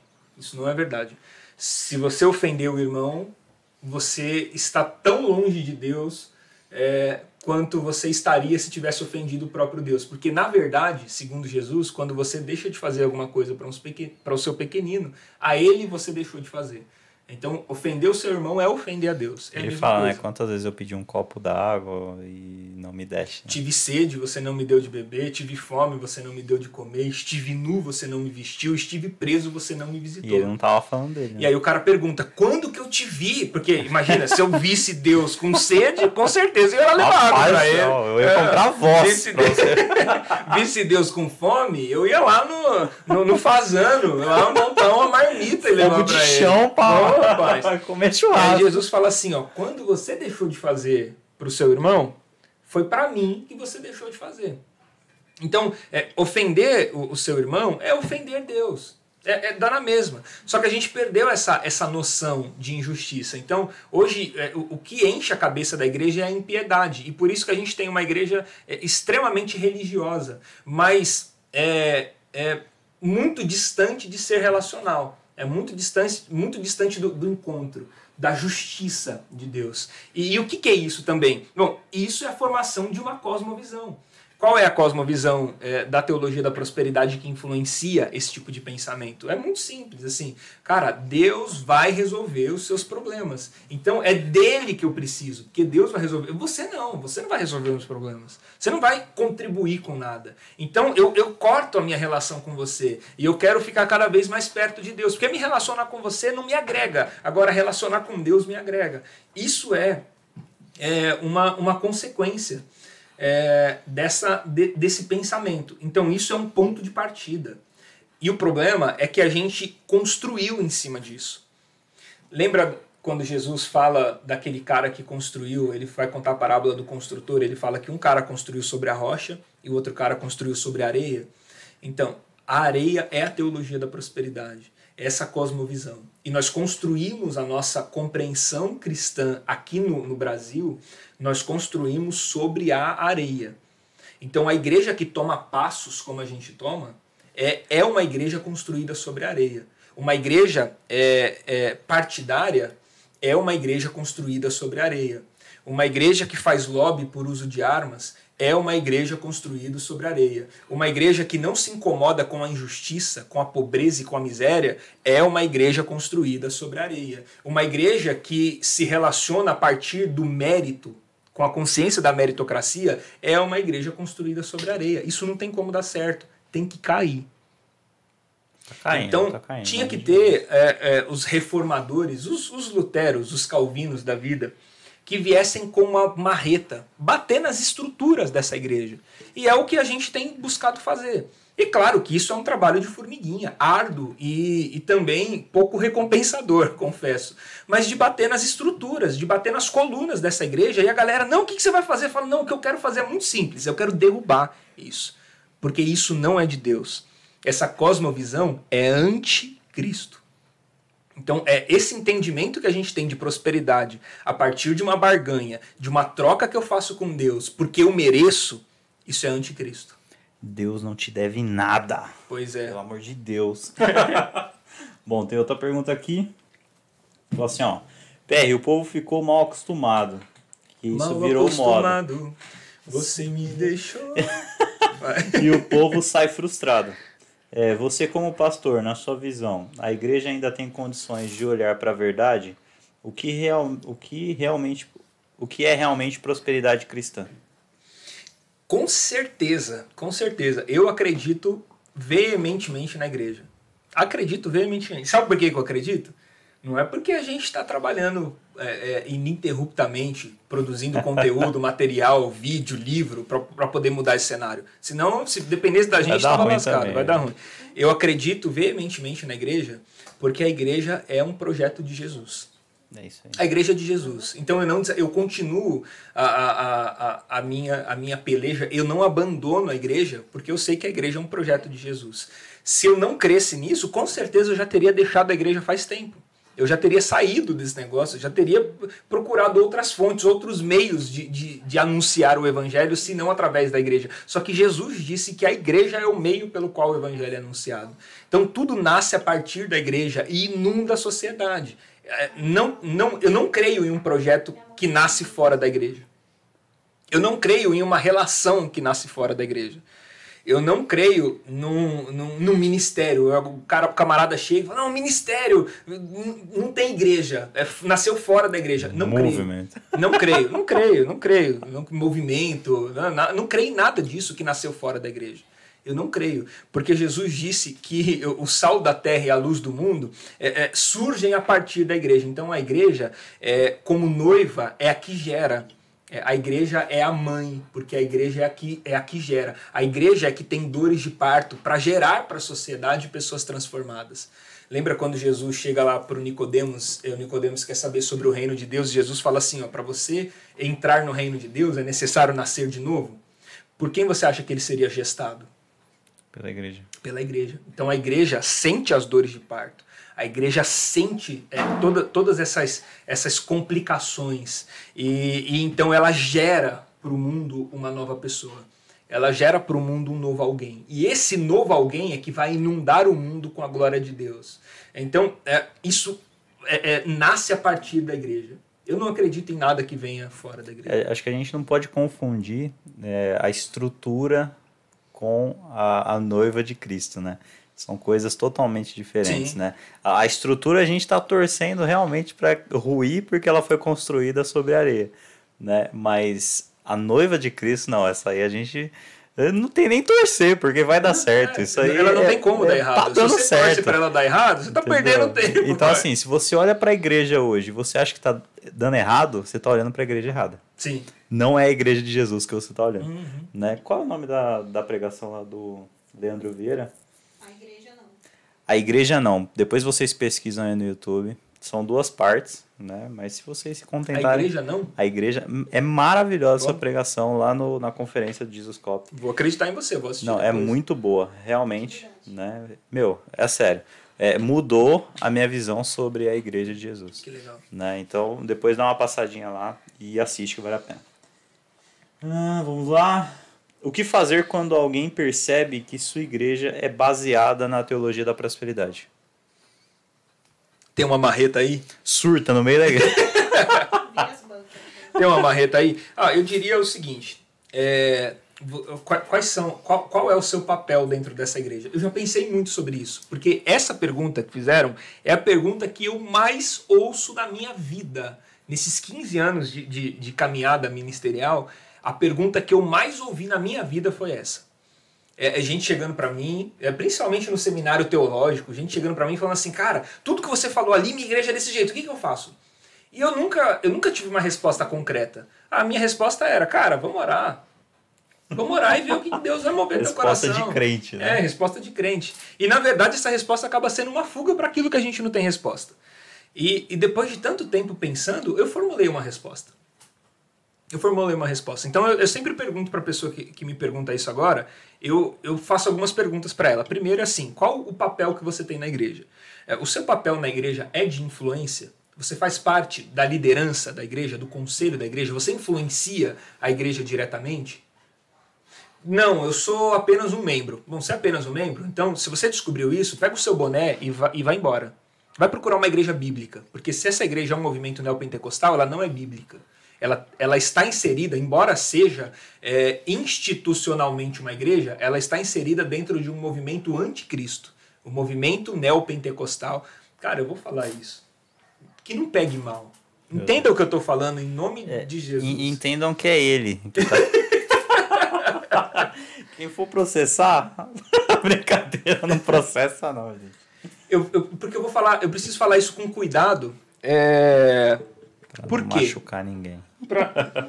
Nossa, eu me enrolei todo aqui. Nossa, meu Deus do céu. Peraí, peraí. Aí, desenrolei. Pronto.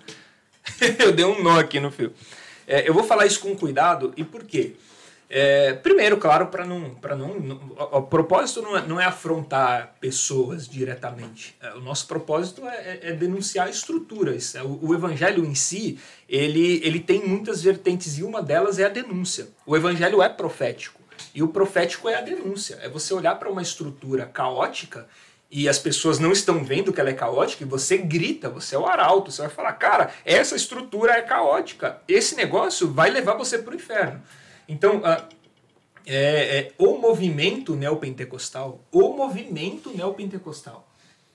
Não estou falando de, de comunidades em si. Pode ter, pode ser que você encontre uma comunidade que seja séria e que, é- e que está nesse movimento porque não percebeu, Sim. porque é por imaturidade. Talvez a, gran- a grande maioria da- das menores. É. Pelo menos, sei lá. É, po- pode ter. Não sei se é a maioria. Não, não, não sei se é a maioria. Mas pode ter. Pode ser que, eu que tenho tenha. essa sensação de que, que é, as é. maiores, o negócio é, É mais é complicado. proposital, É. entendeu? Tipo, a gente tá fazendo isso porque a gente tem consciência. Isso dá lucro. É, funciona. É, isso e não lucro. funciona pro reino, funciona é, pra mim. É, eu, já, eu, já não dou nem atenção mais quando o cara fala pra mim, ah, eu sou da, da igreja X, é aquela igreja de franquia.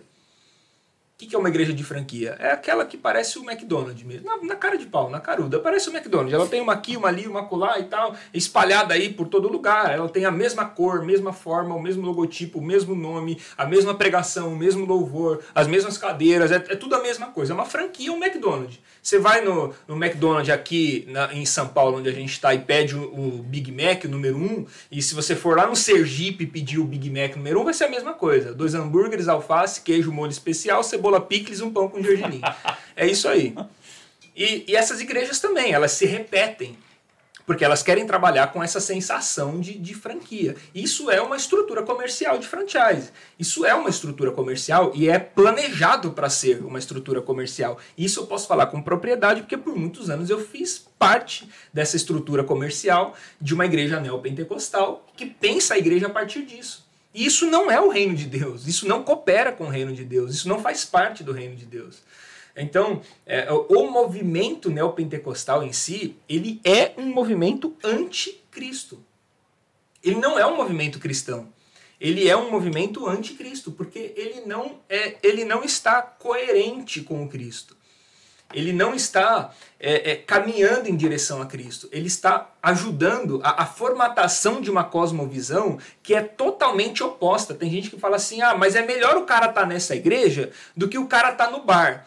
Eu vou falar para você. Eu, eu já discipulei gente que eu peguei do bar e eu já discipulei gente que eu peguei de uma igreja neopentecostal. O cara do bar me deu menos trabalho. Verdade.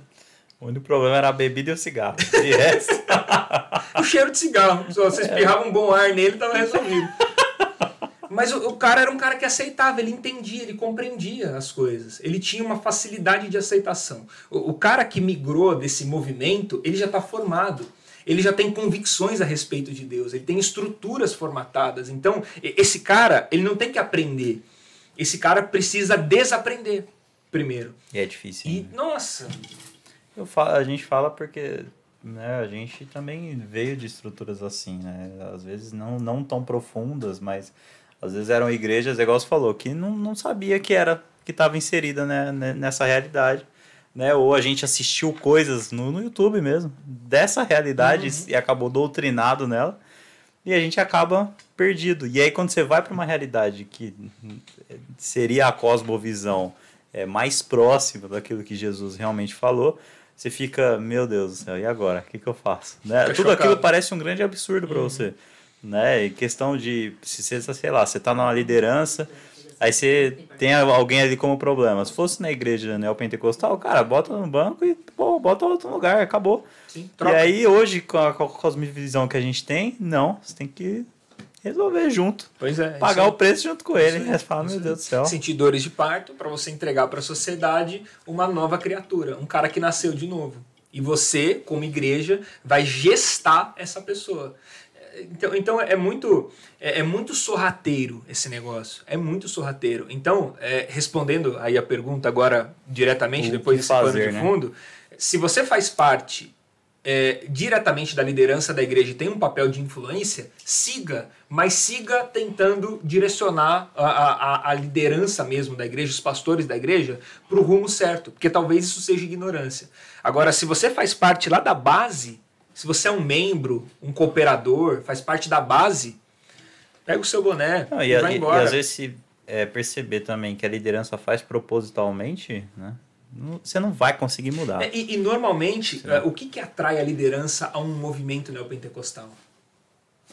Já se perguntou o que, que atrai? Cara, eu me sentia muito atraído pelo movimento neopentecostal. Sabe por quê? Poder, né? Eu acho. Poder. Eu Poder. tinha um monte de gente que tava ali para me servir. Eu, eu não conseguia sentir sede, porque quando eu pensava que eu tava com sede, cara, eu, eu pensava que eu tava com sede, tinha 5 mil pessoas para me dar água. Ele comeu meu exame. E O Flock acabou de comer o Floquinho do meu comeu o resultado do exame. É bom que você tá curado, irmão. Eu vou no dentista Recebe- amanhã. Recebe aí que você tá O curado. Flock comeu. Ele não Você comeu quiser- meu raio-x, não, né? Não, não tá Se ele pegar o resultado de novo. Se você quiser, a gente arranca esse dente aí. Tem um alicate aí? Se tiver um alicate, já resolve esse negócio agora. Fiquei até assustado aqui. então, o que fazer é, se você faz parte da liderança, tenta mudar a visão e tal, mas perceber também que os caras não querem mudar. Porque é um desejo da liderança. Sebo nas Ser, canelas, serviço, de- ser servido dessa forma. poder mandar nos outros, chicote no lombo dos Sim. outros. Ser né? tratado como um, um semideus. É, eu, eu concordo que você tem que tratar as pessoas, todas as pessoas com amor, com dedicação e com carinho. Com honra. E, né? e a sua liderança também. Trate com amor, com honra. É- é- são as pessoas que estão se dedicando por você. Mas, cara, tratar com honra é diferente de, de idolatrar, de idolatria. Ou de ser subjugado, né? É igual, Nesse- por exemplo, movimentos é uma É, idolatria. no, no casamento existe honra da mulher com o homem, o homem com a mulher, mas não deve existir é, subserviência, né? Essa é a palavra. É, ninguém tem que subjugar ninguém, entendeu? Ninguém ali é, é maior, melhor que ninguém. A gente está em cooperação, né? A gente está caminhando para uma construção junto. E a igreja é a mesma coisa. Não Então, mas deve dentro existir. desse movimento, o cara é o ungido do Senhor. Aí você vai fazer o quê? Você não é. Ele é o ungido. E você está debaixo da cobertura espiritual Aí dele. você vai lá na rua dos crentes, lá na, na cela, perto da sé, compra um compra óleo, um óleo mirra com cheiro. com cheiro, e tem que ser olhinho azul. O azul O azul é da O azul é da E o vermelho? Ixi, meu Deus. Tem mistério aí, irmão. Vai. Meu Deus, deixa eu, deixa eu mudar de pergunta, é que a gente já tá falando bobagem aqui. Unção do pó de ouro, ela funciona? Claro, claro que funciona. Vocês lembram da unção do dente de ouro? Ah, não, eu não quero nem falar disso aí, não. Era da eu, hora. eu fico louco. Eu sempre quis ter um dente de ouro e, e eu não consegui nessa unção. A Mas unção eu não já fui ungido com o pó de ouro. Você lembra dessa, dessa parada aí? Pó de ouro era milho raspado, irmão. Era milho raspado, te enganaram. Ah, a teologia da prosperidade, meu Deus do céu. E a teologia do coaching são as mesmas coisas? Elas estão totalmente erradas? É, elas não são as mesmas coisas. É, elas tentam tratar de, de, de assuntos de bem-estar. A teologia da prosperidade trata de prosperidade financeira, a teologia do coaching de, de bem-estar pessoal. É, é como se fosse um, um suporte para sua alma, que é hoje o, o, o grande o, o grande nicho de, de atuação, né? a, a, essa nova, essa, esse surgimento da, da teologia do, do coaching tem já caras que são no Brasil é, celebridades, celebridades da teologia do coaching. Ah, a pergunta é se elas são a, a mesma coisa? Então, não, Isso, não, é, são. não são, Uma cuida e- da, da- e elas- aponta a necessidade financeira e a outra a necessidade de autoestima. Elas estão totalmente erradas? Totalmente equivocadas. Não, não tem nada, para ser mais claro assim, para não ter risco de dupla interpretação. Errado. Não tem nada que De você bom. tire dessa teologia que seja proveitoso. E aí você pergunta, nossa, por quê? Porque toda essa teologia é construída a partir de, uma, de, um, de um princípio, que é o princípio da meritocracia. É o princípio da troca. Toda teologia é construída. Se você tirar a troca da teologia da prosperidade, fica o quê? O que, que sobra? Como é que Deus vai te prosperar se não é uma troca? Aí deu ruim já. O que, que você vai ganhar se você der alguma coisa para Deus? A, a oferta, a campanha, o sacrifício que você faz. Se você tirar a troca, o que, que sobra da teologia? Nada. Porque ela é construída. Essa é a pedra de esquina. Essa é a pedra angular que a teologia foi construída. Se tirar isso aí, não sabe mais o que fazer. Acabou, acabou. Desmonta. Desmonta a teologia. E o a teologia do coaching é a mesma coisa.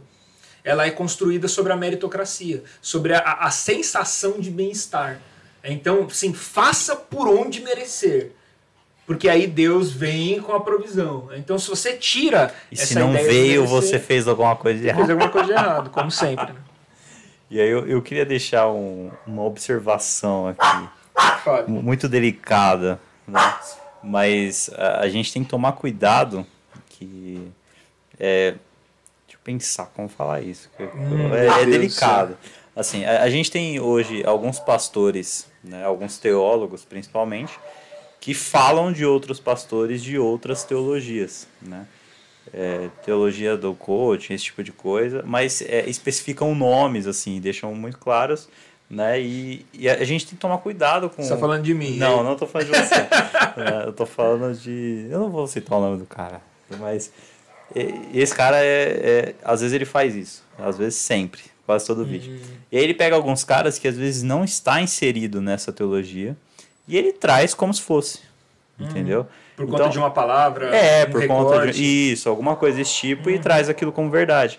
Então a gente tem que tomar cuidado Sim. pra, pra às vezes não olhar pro cara e falar assim, ah, isso aí é um Zé Ninguém. Ah, isso aí é teologia do coaching e tal. Então eu tava até conversando com a Karine esses dias. Eu achei a palavra de, de um cara que, que falam que é da teologia é, coaching, né? Vou, vou até falar o nome dele aqui, o David Leonardo. Eu assisti uma palavra dele, né? E, cara, eu saí muito abençoado da palavra. Eu não saí, assim, sentindo que eu posso vencer o mundo, né? Eu saí confrontado da, da palavra, né? E aí eu, eu prestei atenção naquilo que ele tá pregando e eu falei, cara, é, eu saio confrontado na- nas coisas que eu assisto, né? E, e ele tava até essa semana fazendo um podcast, né? E ele falou assim, meu, tem gente que acha que eu sou teo- da teologia do coaching, tem gente que acha que eu sou massageador de ego, e não é sobre isso, entendeu? Então a gente tem que tomar cuidado, porque eu parei de assistir esse cara porque eu achava que ele era. E aí eu falei, mano, eu- o quanto eu deixei, às vezes, de ser confrontado, o quanto às vezes eu deixei de estar de tá ouvindo uma palavra que vai é, me mudar totalmente por um preconceito de uma outra pessoa. E na verdade também ele tinha se expressado mal. É, porque pegou uma palavra que ele se expressou mal, então ele falou que ele era, é, que a gente era o centro do evangelho de Jesus, É. né? E, e essa palavra foi há dois anos atrás, então olha quanto tempo faz, né? E até hoje a gente fala sobre isso, a gente é, julga ele sobre isso. E ele falou assim, cara, eu me expressei errado. E ele falou, eu, em todos os vídeos que eu falei sobre isso, conversas que eu falei sobre isso, eu me expressei errado. Na verdade, ele, o que ele queria dizer era que o, o foco do sacrifício de Jesus era a gente. Na verdade, era para salvar a gente, porque Deus não precisava do sacrifício, a gente precisava. Então a gente era o foco do sacrifício, para a gente ser salvo. Né? Era isso que ele queria dizer. Só que ele se expressou errado. Né? Ele falou: então eu peguei teólogos, peguei mestres e, e conversei com eles e falei assim, cara, onde eu errei aqui? Me explica e como eu posso mudar isso, como eu posso falar de uma forma diferente. Tanto que ele conversou com Augusto Nicodemos e tal. E aí o Augusto falou, cara, nem te conheço. O Augusto Nicodemos falou pra ele, né? Mano, o Justin Bieber conhece o, o cara e o Augusto Nicodemos não sabia nem quem é. então, Meu muito Deus. engraçado isso. Né? Então, às vezes a gente pega uma frase, uma coisa e vai julgar o cara como aquilo. né? Então a gente tem que filtrar muito bem. Às vezes o cara que tá todo mundo falando que é teologia do coaching não é. E às vezes aquele cara que tá todo mundo falando que não é, esse cara é também. Então, julga a palavra que está sendo pregada. É, vai lá e ouve, né? Vai lá Se você tira- sai tira de, se você sai dela assim, tipo, é confrontado, é, é o evangelho. Vai lá e tira a prova, vai lá e olha. Eu, particularmente, não, não conheço. É, eu nunca, eu nunca, eu nunca ouvi, nunca, nunca ouvi. É, o que eu conheço do, do, do Dave, eu ouço também eu, eu- eu- de, de gente falando.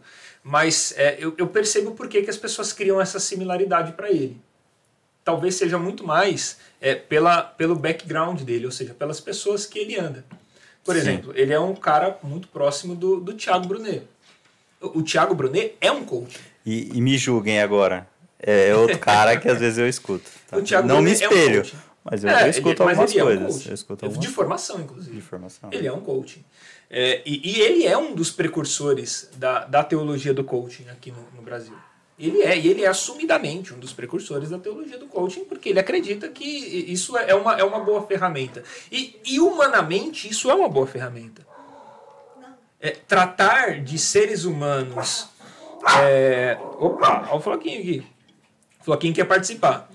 Tratar de, de seres humanos é, é, frustrados, decepcionados, cansados e tudo mais, tratar de seres humanos assim é, é faz parte.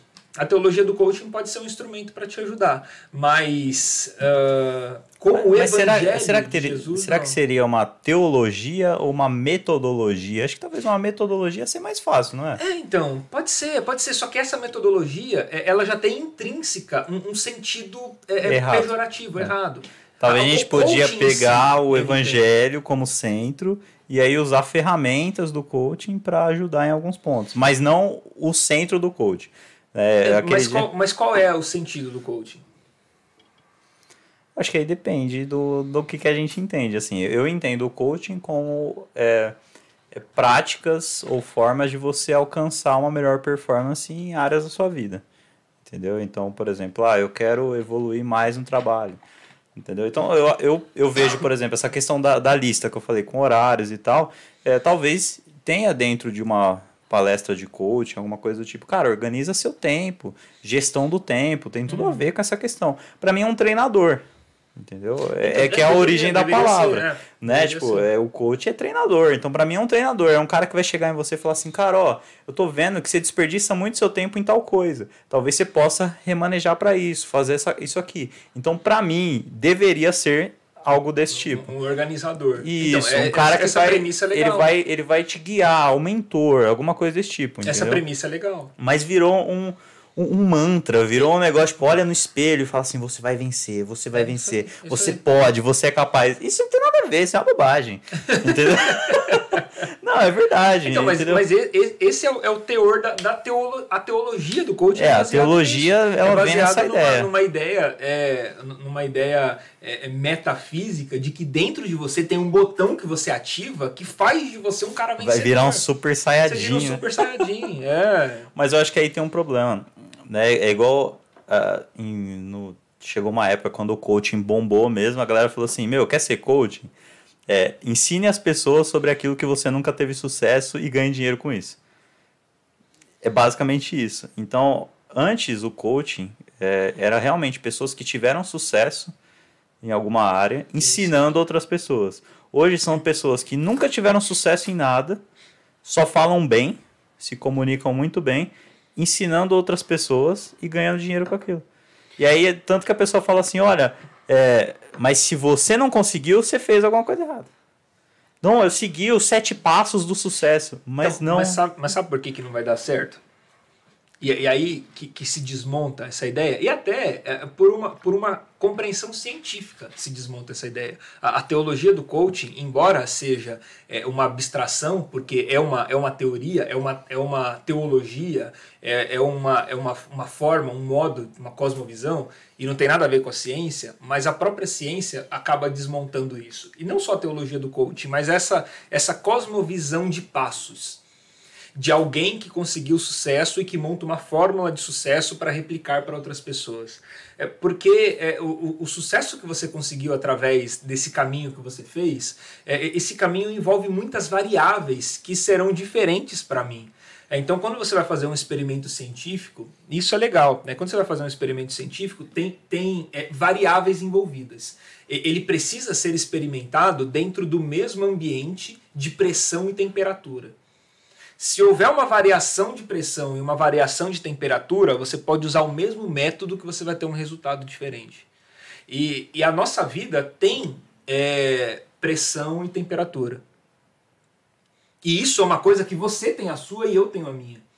Então, se eu pegar os passos que você fez e trazer para a minha vida é, e replicar exatamente os mesmos passos, Resultado diferente. resultado diferente, porque vai ter uma variação de temperamento, de, de, de temperamento. Vai ter uma, uma variação de temperatura. Do, o Léo, encarnei o Léo agora. Vai ter Temperamento. temperação. Vai ter, vai ter uma variação de, de temperatura e de pressão. Porque eu Pressagem. vivo sobre uma pressão. Eu vivo sobre uma pressão que é diferente da sua. Sim. E tem uma temperatura na minha rotina que é diferente da sua. Então a- a, nossa vida tem variáveis diferentes e por isso os passos não são os mesmos. Não tem como ser os mesmos passos. Eu, eu Por acho isso que eu sou totalmente, cara, totalmente avesso a esse negócio. Cinco passos para, sete passos para. Então, o 12 problema do passos para. coaching, eu acho que foi esse. Foi assim, porque o, o Thiago Brunner é coaching mesmo. Uhum. Então, ele cata, então, geralmente ele é coach de jogador, assim, desses caras assim. Mas o cara contrata ele para isso. Então, é o Thiago Brunet analisando a vida do cara, então a pressão e a temperatura e gerando um estudo através daquilo Específico. específico Pra um para um cara. Então, esse coach eu acho legal. Dependendo da pessoa ainda, tá? O problema é que a gente trouxe para uma questão de massa. Então aí a gente pega cinco passos, dez passos disso, sete passos disso. Se bota sete, vai dar certo. Entendeu? E aí a gente tenta aplicar numa massa. Aí você tem uma pancada de Aí gente você tem um frustrada. problema. Que comprou o livro lá do, do, do, do mil ao milhão lá. E aí o cara vai lá e pega todos os, os ensinos. Ah, vai, vai pescar, não é assim que você vai ter um milhão. Você não vai ficar milionário porque leu o livro do mil ao milhão. Você não vai ser um Thiago Negro. É seguindo os passos do Thiago, do Thiago Negro. Você precisa ser o Vinícius Martins, eu preciso ser o Rodrigo Moraes. O Thiago Negro é um. O, o cara é um só, O não, que, não o tem que como. vai ajudar você, talvez, além do livro do, do Tiago Negro, é talvez é, trazer aquilo para dentro da sua realidade. Que e aí você precisa e sabe ter esse filtro. Entendeu? Então, tipo, ah, beleza, o Thiago Negro fez isso, beleza, mas eu vou ter que aplicar na minha vida de alguma forma. É porque que ele eu vivo, de inspiração. é, ah, vai você. lá, o Thiago Negro vai comprar ação. Aí ele compra 2 milhões de Itaúsa. Aí eu falo assim, meu Deus. Eu vou comprar 20 reais. É, mano, me dá 20 ah, real dessa aí. Dá vintão de Itaúsa pra mim. Cara, aplica na sua realidade, entendeu? Você não vai ter 2 milhões de reais. Como mas você não? tem 20. É. Tá? Desculpa. Minha pressão é, É, diferente. né? totalmente, entendeu? Diferente. Eu tô totalmente sem pressão nessa, nesse sentido aí. Pressão Não, mas aplica na sua realidade. Eu acho que o problema é que a gente tá tentando aplicar Então, olhando mas- pra realidade da, daquele Mas não, cara. é- não, é, não é nem aplicar, aquilo ali tinha que ser uma inspiração pra você. Tinha que ser uma inspiração de, de, de, de passos. Porque não adianta, o cara comprou 2 milhões de Itaúsa, é isso que chama? Sim. E eu vou comprar 200 reais de Itaúsa. Não, pode ser que, que não dê certo. Não é porque eu comprei a mesma que a dele. É Não verdade. porque eu Você tem que Então, saber é. analisar a ação, por exemplo. Sim, e- exatamente. meu, Então, use de inspiração. é Fala, isso. caramba, o cara sabe, ele aprendeu a fazer isso. Eu preciso aprender a fazer isso. É isso. Mas aí o cara quer uma receita pronta. Qual ação que eu compro? Tanto que no começo do vídeo dele ele fala: Isso não é uma sugestão. Né? Eu não Não, falando que- tem você que ser- comprar é, as tem- ações que eu vou comprar. Sim. Não, é, mas, é- mas é isso que a gente está procurando. Qual ação que eu compro? Na espiritualidade é assim. Qual oração que eu faço? Qual igreja que eu congrego? É qual, isso postura eu tomo? Eu caso ou não caso? Separo do meu marido? Separo da minha esposa? O que, que eu faço com meu filho? Você Cara, quer que alguém tome a decisão por você pra você não precisar se responsabilizar Sim, por ela. E aí você entrega mastigado. A- a- a- o conceito da teologia do coaching é, é ruim por isso. Porque ele vai entregar para você mastigado, ele vai te poupar de chegar a- aonde você precisa chegar. Então ele é um impedimento para que você seja quem Deus quer que você seja. Porque Deus quer que você, que você passe pelo processo. Você contrata alguém para analisar o processo e te entregar o resultado. Então você nunca vai chegar lá. Então a teologia do coaching em si, o coaching em si, é, é contrário a essa ideia de formação pessoal. Porque você está pagando para um cara concluir aquilo que você tinha que caminhar. Os passos que você tinha que dar. E você não vai dar, porque você pagou um cara. Ah, é- é- e aí, ainda que ele faça isso para um cara só, um jogador de futebol contrata ele. Felipe Coutinho, que eu sei que ele atende o Felipe Coutinho, que eu já, já vi lá as postagens. Felipe Coutinho contrata ele e fala assim, cara, eu, eu preciso de ajuda para não sei o que. O cara vai lá e vai analisar o cara e ele vai entregar uma receita pronta. E, e essa receita, ele aplicando, pode até ser que dê resultado, mas aquilo não vai fazer dele a pessoa que ele deveria ser. Porque ele pulou a etapa do processo. Ele não enfrentou o processo. Quem tinha que ter chegado àquela Mas e se ele nunca, alcança, nunca alcançasse essa conclusão, entendeu? Porque, Alcançaria. é, pra mim, é, é, por exemplo, é como se fosse um professor, sei lá. Então, Tipo, não é, ele- o ele- professor não te entrega. O professor que te entrega alguma coisa pronta, ele não é um professor. Não, mas é A igual, sei lá, um, professor é um técnico, por exemplo, que é um técnico de futebol. Ele vai lá criar jogadas, ele vai mexer no time. Mas não é ele que chuta tal. a bola. Não, beleza. Mas a, a São ideia do conselhos. coaching não é a mesma coisa? Não, são conselhos. A ideia do coaching não é conselho. A ideia do coaching é, é uma, é uma instrução passo a passo do que você precisa fazer. De algo que não foi você que descobriu, sobre você mesmo. E eu não estou dizendo que você não pode ter ajuda. Vou contratar um coach pra saber se é isso mesmo. Se você é coach, manda mensagem. Não tem- É verdade, olha, nem pensei se tem coach. Gente, se você é coach. Se você é coach, manda mensagem aí. Eu, eu quero. Tem perguntas. A gente Tem- entrou num, é. num papo nada a ver aqui. Fala. Vamos lá. Vamos... Se você é coaching, continue sendo. Não tem problema. Só não, só não, não envolve isso no evangelho, porque aí você descaracteriza tanto o coaching como o evangelho. O que vocês acham de algumas denominações? Essa? É, e o que vocês acham de algumas denominações que fazem suas publicidades dizendo eu cheguei aqui falido e agora eu tenho dois carros? Ah, a gente já sabe, né? e aí termina com eu sou alguma coisa. Eu sou. Meu Deus. Eu acho isso uma grande bobagem. Meu Deus. Não, pelo amor de Deus. né? É. Isso aí é. Gente, é, isso, isso é, é, em si, eu vou, eu vou falar abertamente para não A ser galera, específico. a galera zoou já no chat. Zoou no chat, Já tem a né? resposta no chat. Ó, então eu vou falar abertamente para não ter risco de, como eu prometi pro Vinícius, eu não cito mais nome de ninguém. de Muito obrigado, nenhuma, muito obrigado. Eu, eu já falei pra Monique, Agora- Monique, por favor, tira a carteirinha lá da OAB. da OAB lá Pra defender pra a gente. defender a gente. Porque, mano, se tem a Monique pra defender a gente, a gente vai falar todos os Aí eu falo aqui. tudo, aí É. eu falo tudo. Se ela tirar esse negócio, eu falo tudo. eu Todo mundo tem RG. medo dela, todo mundo tem Revelo medo até o. RG. Se falar, eu revelo até o RG, mano. Ó, é, dentro da, do mundo teológico, da teologia reformada, é, é, esse movimento que, que foi citado, que eu não quero falar o nome, mas que todo mundo sabe qual é, é, não é considerado uma igreja. É considerado uma seita. Dentro, isso é unânime no mundo teológico. Ah, tanto essa, é, esse movimento em si, essa igreja em si, como as subsequentes que saíram dela. Três igrejas também famosíssimas e poderosíssimas no Brasil que saíram dela é, também é unânime na compreensão teológica de que são seitas e não igrejas cristãs. Treta isso aí, hein? Muito Depois, treta. quando eu desligar as câmeras, eu vou saber todos os nomes. Não você- é pra falar, não, não. Se você quiser, eu falo. Não, não, não. Vamos ver aqui. É, o que vocês acham? Não, eu vou ler de novo. é que eu tô lendo errado. Vocês não acham que as igrejas tinham que falar a verdade sobre prosperidade e não ficarem pregando prosperidade de dinheiro e bens, sendo que a verdadeira prosperidade é do conhecimento e da sabedoria? Eu acho. Eu acho. Assina embaixo. Eu acho. e incentivo. E gostaria que fosse assim. É uma pena que não é. Mas gostaria muito que fosse. Os cachorros hoje estão com a gente aqui, em participação canina no nosso podcast. Meu de Deus do céu. Mas, Qual é a ligação da teologia da prosperidade com a da libertação? Qual é a ligação da teologia da prosperidade com a da libertação?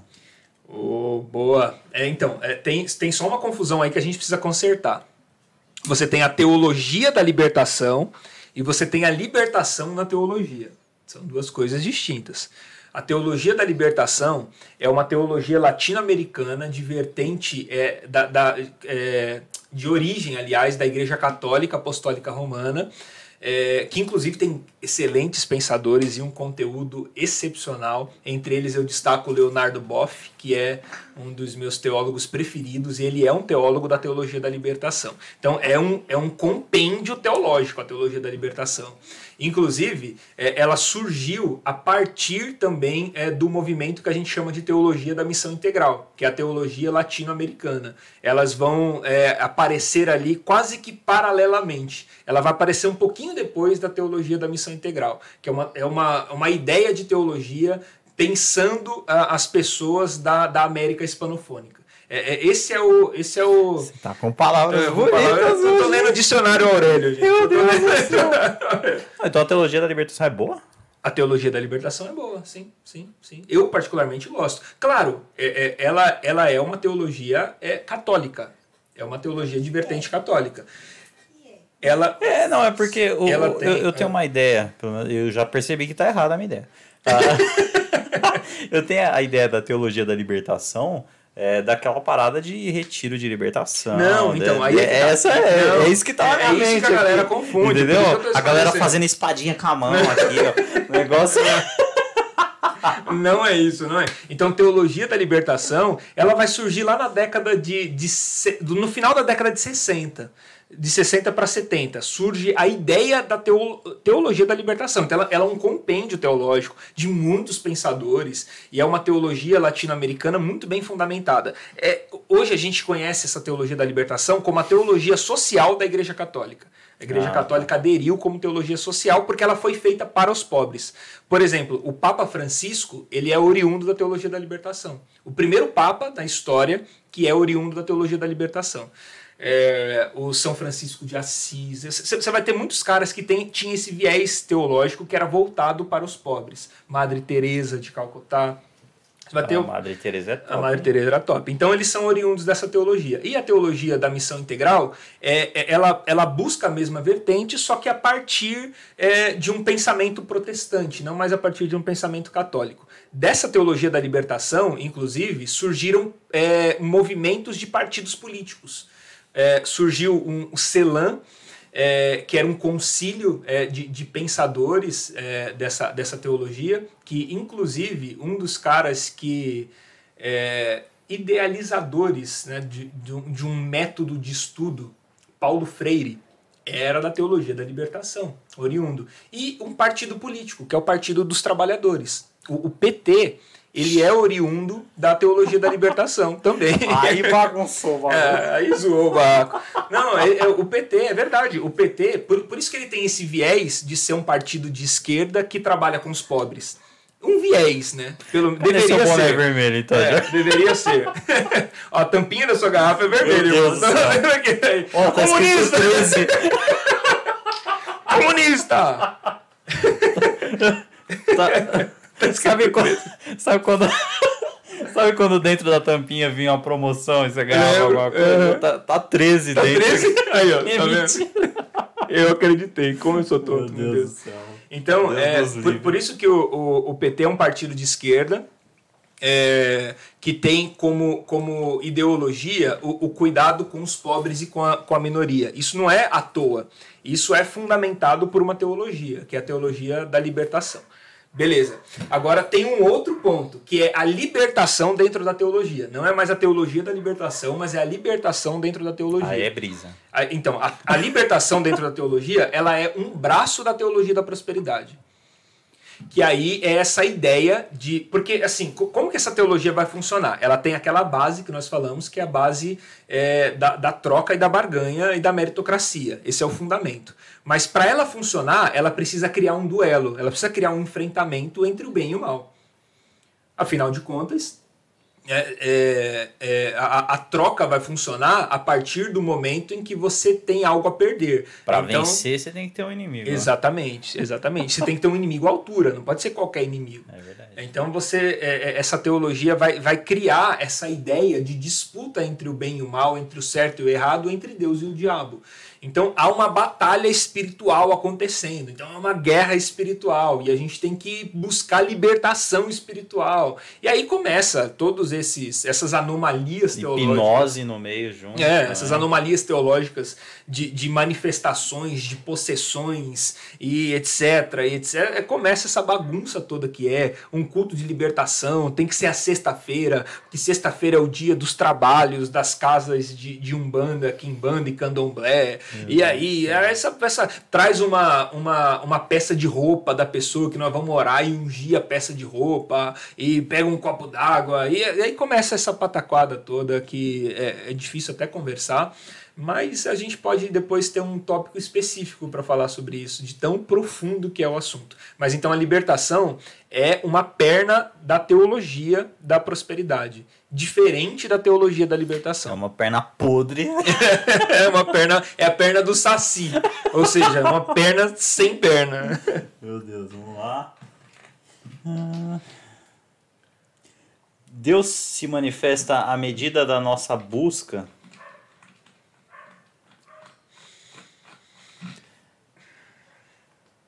Eu, eu tô com a mesma parada que você. É o, é o que? É, É, é um amnésia? depende. Não, pra É, mim depende. é um depende. Eu, eu, eu diria que sim e não. É, é isso, depende. Sim e não. É, sim e não. Porque é, o- é o seguinte: é, você não pode buscar Deus se não for por Deus. A, a Bíblia vai dizer pra gente que nós só o amamos porque ele nos amou primeiro. Então, o, o nosso amor, que nós, o amor que nós sentimos por Deus, é, é fruto do amor que Deus sente por nós. Nós só o amamos porque Deus nos amou primeiro. Então, não tem como você buscar a Deus porque você quis buscar a Deus. Não tem como você buscar a Deus porque você conseguiu, é, por inteligência, por intelectualidade ou por espiritualidade elevada, você conseguiu ver Deus diferente dos outros e agora você busca. Se você conseguiu enxergar Deus, se Deus se revelou para você, é por Deus. É, nós, não, nós não conseguimos alcançar Deus. É, é isso que tem que estar claro na nossa cabeça. Por que, que Jesus veio para o mundo? Jesus veio para o mundo porque nós não poderíamos alcançar Deus. Nós tínhamos que ser alcançados por Deus. Tanto que ele é o intermediador, é isso? O mediador. Mediador, eu sempre falo intermediador, né? Que É, porque tem aquele plano de saúde, né, intermédica. Que- Pararará. Ele é o mediador. Ele é o né? mediador. Ele é o mediador, é isso aí. Então, não tinha como o homem alcançar Deus, porque Deus é inalcançável. Tudo que nós sabemos de Deus é porque Deus se revelou pra gente. Então, a, a figura do evangelho não é um homem em busca de Deus, mas é Deus em resgate do homem. É a, a, a ideia da Deus, é espiritualidade Deus ao indo ter com Adão, né? Isso, Essa- essa é exatamente, ideia. exatamente. O, o Adão não podia ir ter com Deus, porque onde é que ele está? Onde que eu encontro? Aonde está? Onde está Deus? Qual é o endereço de Deus? Está lá fora. Eu canto muito, gente. E essa, essa música do, do Mauro. Meu Deus, eu canto demais. Essa música do Mauro, é, de Deus está lá fora, é, isso É, na é- verdade, ela é do Eli Soares. é do Eli Soares, mas eu ouvi pelo Mauro, é, e ficou muito mais legal. Desculpa, Eli Soares, um abraço Ele- pra A você. sua versão é muito bonita. Um abraço no também. seu coração. Sua versão é muito bonita, mas a do Mauro é muito melhor. Se eu fosse eu até desgravava e deixava com ele. Que isso? Passava os direitos autorais pra ele. Não, ficou muito melhor. Desculpa, mas é, ele não vai ouvir também, então. Ah, mas o. Eli tem muitas outras músicas. Sim, tem muitas outras músicas boas. É que essa especificamente. É, o ficou- Mauro, o Mauro conseguiu, né? Conseguiu, ficou muito boa. Quem ouve depois, coloca aí no YouTube Mauro Henrique, Aonde está Deus. E e- esse, é, é, essa, essa chamada né, dessa música, o centro dessa música, é o que o Paulo, o Paulo vai falar para o Timóteo. É, Ele vai falar para Timóteo assim: ó, ninguém viu Deus e ninguém jamais verá Deus, porque Deus é, está em outra realidade. É, Deus está em outro lugar. Deus está lá fora. É, Deus é transcendente. Então Deus habita em lugar inacessível. É isso que o, que o Paulo vai falar para Timóteo. Deus habita em lugar inacessível. Então como que você vai? Como que você chega até Deus? Se Deus habita em lugar inacessível. Então tudo que você conhece de Deus é porque Deus se mostrou para você. Deus se revelou para você. E é por isso que você o conhece. Então não é uma iniciativa sua. Por isso que eu falei que depende. E por que que depende sim e não? Porque se você busca Deus, é por Deus. Se você ora a Deus, é por Deus. Se você tem sede de Deus, é por Deus. Se você é, é, quer, quer estudar sobre Deus, é por Deus. Se você tem um pensamento teológico aguçado, tá- é por Deus. Então tudo que você faz para Deus é por Deus. Graça, né? É graça. Então top. é difícil. Vai. Vamos lá. É, as pessoas que vivem essa doutrina, acho que da, da questão da teologia da prosperidade, é, e não querem sair, são cegas completamente, chegam a brigar. O que fazer? Não adianta. Você não vai conseguir É, tirar é na força. A palavra fala, quem convence é o Espírito Santo. É, né? você Eu não vai acho que conseguir cabe com a gente força. orar, orar por essa pessoa, né? E, cara, tipo, eu acho que o maior exemplo, é- ele não, não é palavras, entendeu? Não é você ficar falando ali sobre aquilo, você ficar fro- confrontando sobre aquilo. Até porque quando a gente está fazendo alguma coisa errada, né, e a gente é confrontado com aquilo e a gente não quer largar aquilo que a gente está fazendo de errado, é, a gente vai ficar bravo mesmo, a gente vai discutir mesmo e tal, e não vai entender. Né? Então, eu acho que eu não diria é, se afasta dessa pessoa, não. Continua ali junto com essa pessoa, e mostrando para ela que, que Deus está em você e Deus vai se revelar através de você e que essa revelação de Jesus através da sua vida vai curar ela de, de, de tudo isso que ela está vivendo, né? de toda essa doutrina errada que ela está acreditando. Né? E a gente precisa ter consciência que algumas pessoas né, vão ter a mente cauterizada, assim como, como a palavra fala. Né? E, e é graça, a gente vai ter que esperar em Jesus, a gente vai ter que esperar no Espírito Santo para que ele possa convencer. Né? E não desanima. É, tende a ficar cada vez pior, Sim. tende a ficar cada vez mais difícil. Né? A palavra fala que o amor de muitos esfriará. Né? E não é uma previsão boa sobre essas coisas. Mas o importante é que o nosso amor não se esfrie. Sim. Né? Acho que esse é o ponto. É, esse é o resumo. Ame-as. É o que fazer com pessoas. Ah. Imagina se Jesus pensasse assim com a gente. É, lascou. Jesus deu o exemplo, ele derramou amor sobre nós. A gente tem que fazer a mesma coisa. Hum põe a mão na cabeça e manda sair de 10 em 10, sem fazer barulho. Falou. Pois é. Dependendo da quantidade que tiver, Vivi, tem que sair de 100 em 100, senão vai gastar muito tempo. Vai, vai para um lugar onde tem porcos e uma, e uma montanha, é. e, uma, e um precipício é, lá. Tá aí resolvido. fala assim, ó, entra nos porcos aí e pula no mar. Meu Deus. É, igrejas que eram super sérias, mas com o tempo foram se corrompendo para a prosperidade. Isso é só para chamar mais gente, é o que vocês falam sobre isso?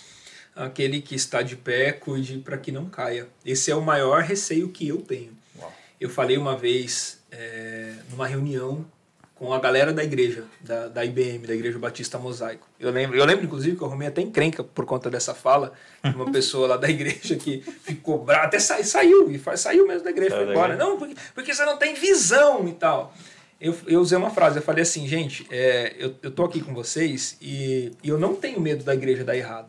Dessa igreja aqui dar errado, a gente tem que fechar as portas. Não é, não é, não, esse não é o meu medo. O meu medo é o contrário. O meu medo é se ela dar certo. Se ela der certo, se a gente está aqui em 50 pessoas, amanhã a gente estiver aqui em 5 mil. É, como é que eu serei? Qual, qual serão os meus princípios? Como é que eu vou corresponder a isso? Como é que isso vai ser para mim. Então eu tenho medo da igreja dar certo. Eu não tenho medo dela dar errado, porque se ela dar certo, cara, aí é que a gente vai perceber realmente onde é que a gente estava firmado. Então, aquele que está de pé, toma cuidado para que não caia, porque o poder é muito sedutor. Muito mesmo. Ah, tem isso Eu acho que é, é, o, é o maior ponto. É às vezes a gente passa muito tempo olhando para o erro do, de outra igreja, olhando para o erro de outras coisas e acaba esquecendo que a gente está sujeito a isso uhum. aí também, né? Eu, fico olhando principalmente para a nossa igreja, assim, né? E a nossa igreja, né? eu, eu vou falar isso com, muito, com muita delicadeza, assim. É, eu não vejo como o maior exemplo de sucesso em questão de números, por exemplo, né? Mas esse é o sucesso é, na, na situação que a gente vive hoje, no, no meio onde a gente está inserido, o sucesso é não ter muita gente. E, e é muito engraçado isso, né? Porque o sucesso para a maioria das igrejas aí fora é você ter muito dinheiro girando dentro da igreja para você conseguir fazer obras sociais, conseguir fazer um monte de coisa, entendeu? E ter muita gente lá dentro também. Acho que apagou aí. Meu Deus, e haja luz. E ouve luz. Aonde está Deus? Está no braço, atrás do braço. Isso. Ah, tá vendo? Eu sei. É, então eu não sei. Mas tudo bem. Deixa que ela. Celular, Ela procura enquanto a gente continua. É, enquanto a gente continua falando aqui. É... Voltamos, só aí. Vê se você não deu play. Não? Beleza. não, eu acho que é, um exemplo de sucesso nosso é não ter muita gente entendeu? E, e talvez esse não deva ser nosso foco hoje. Né? Eu sei que é uma preocupação, porque mais gente é melhor, porque a gente vai conseguir pagar nossas obrigações com muito mais facilidade. Né? Mas é, eu acho que o foco não deve ser isso em nenhum momento. É, não é, em não é. nenhum é. momento deve ser esse o foco, sabe? Às vezes a gente troca ideia assim com, com as pessoas e tal, fala, mano, vamos pensar em forma de, de crescer e de aumentar o número. Eu falo, não, cara, não vamos pensar nisso, porque se o nosso coração estiver nisso, vai dar errado. Jesus trabalhou bem 12 caras, um deu errado ainda. Mas é, não... É, E, e se você for ver, tipo, antes a igreja eram nas casas, então era, era pequeno o negócio, né? Lógico, em algum momento vai crescendo e a gente precisa é, sair da, da casa e tal. esse é o Mas- meu medo. O meu medo é de dar certo. Pessoal, amanhã, amanhã vocês estão aí liderando 2 mil jovens. Ia ser da hora pra caramba. Eu, eu Então, não vou ser mentir, hora, ia ser quem- muito da hora. Quem seríamos? Você, você ia ser o mesmo cara, humilde, chama a gente pra vir aqui na sua casa, tomar um café, trocar uma ideia? Ou você ia ser um cara inacessível, diferente? Ah, tem que ser Poderoso, inacessível, poderoso. Eu não seria nem essa casa, seria a casa que a gente foi visitar. A gente é muito trouxa. Eu queria compartilhar. Eu queria compartilhar Foi que a gente é idiota. Foi divertido. Pobre foi soberbo. divertido. A gente catou, eu vou falar, filho. Pode contar. Não, vou- a gente catou, desceu do, do cuidzão.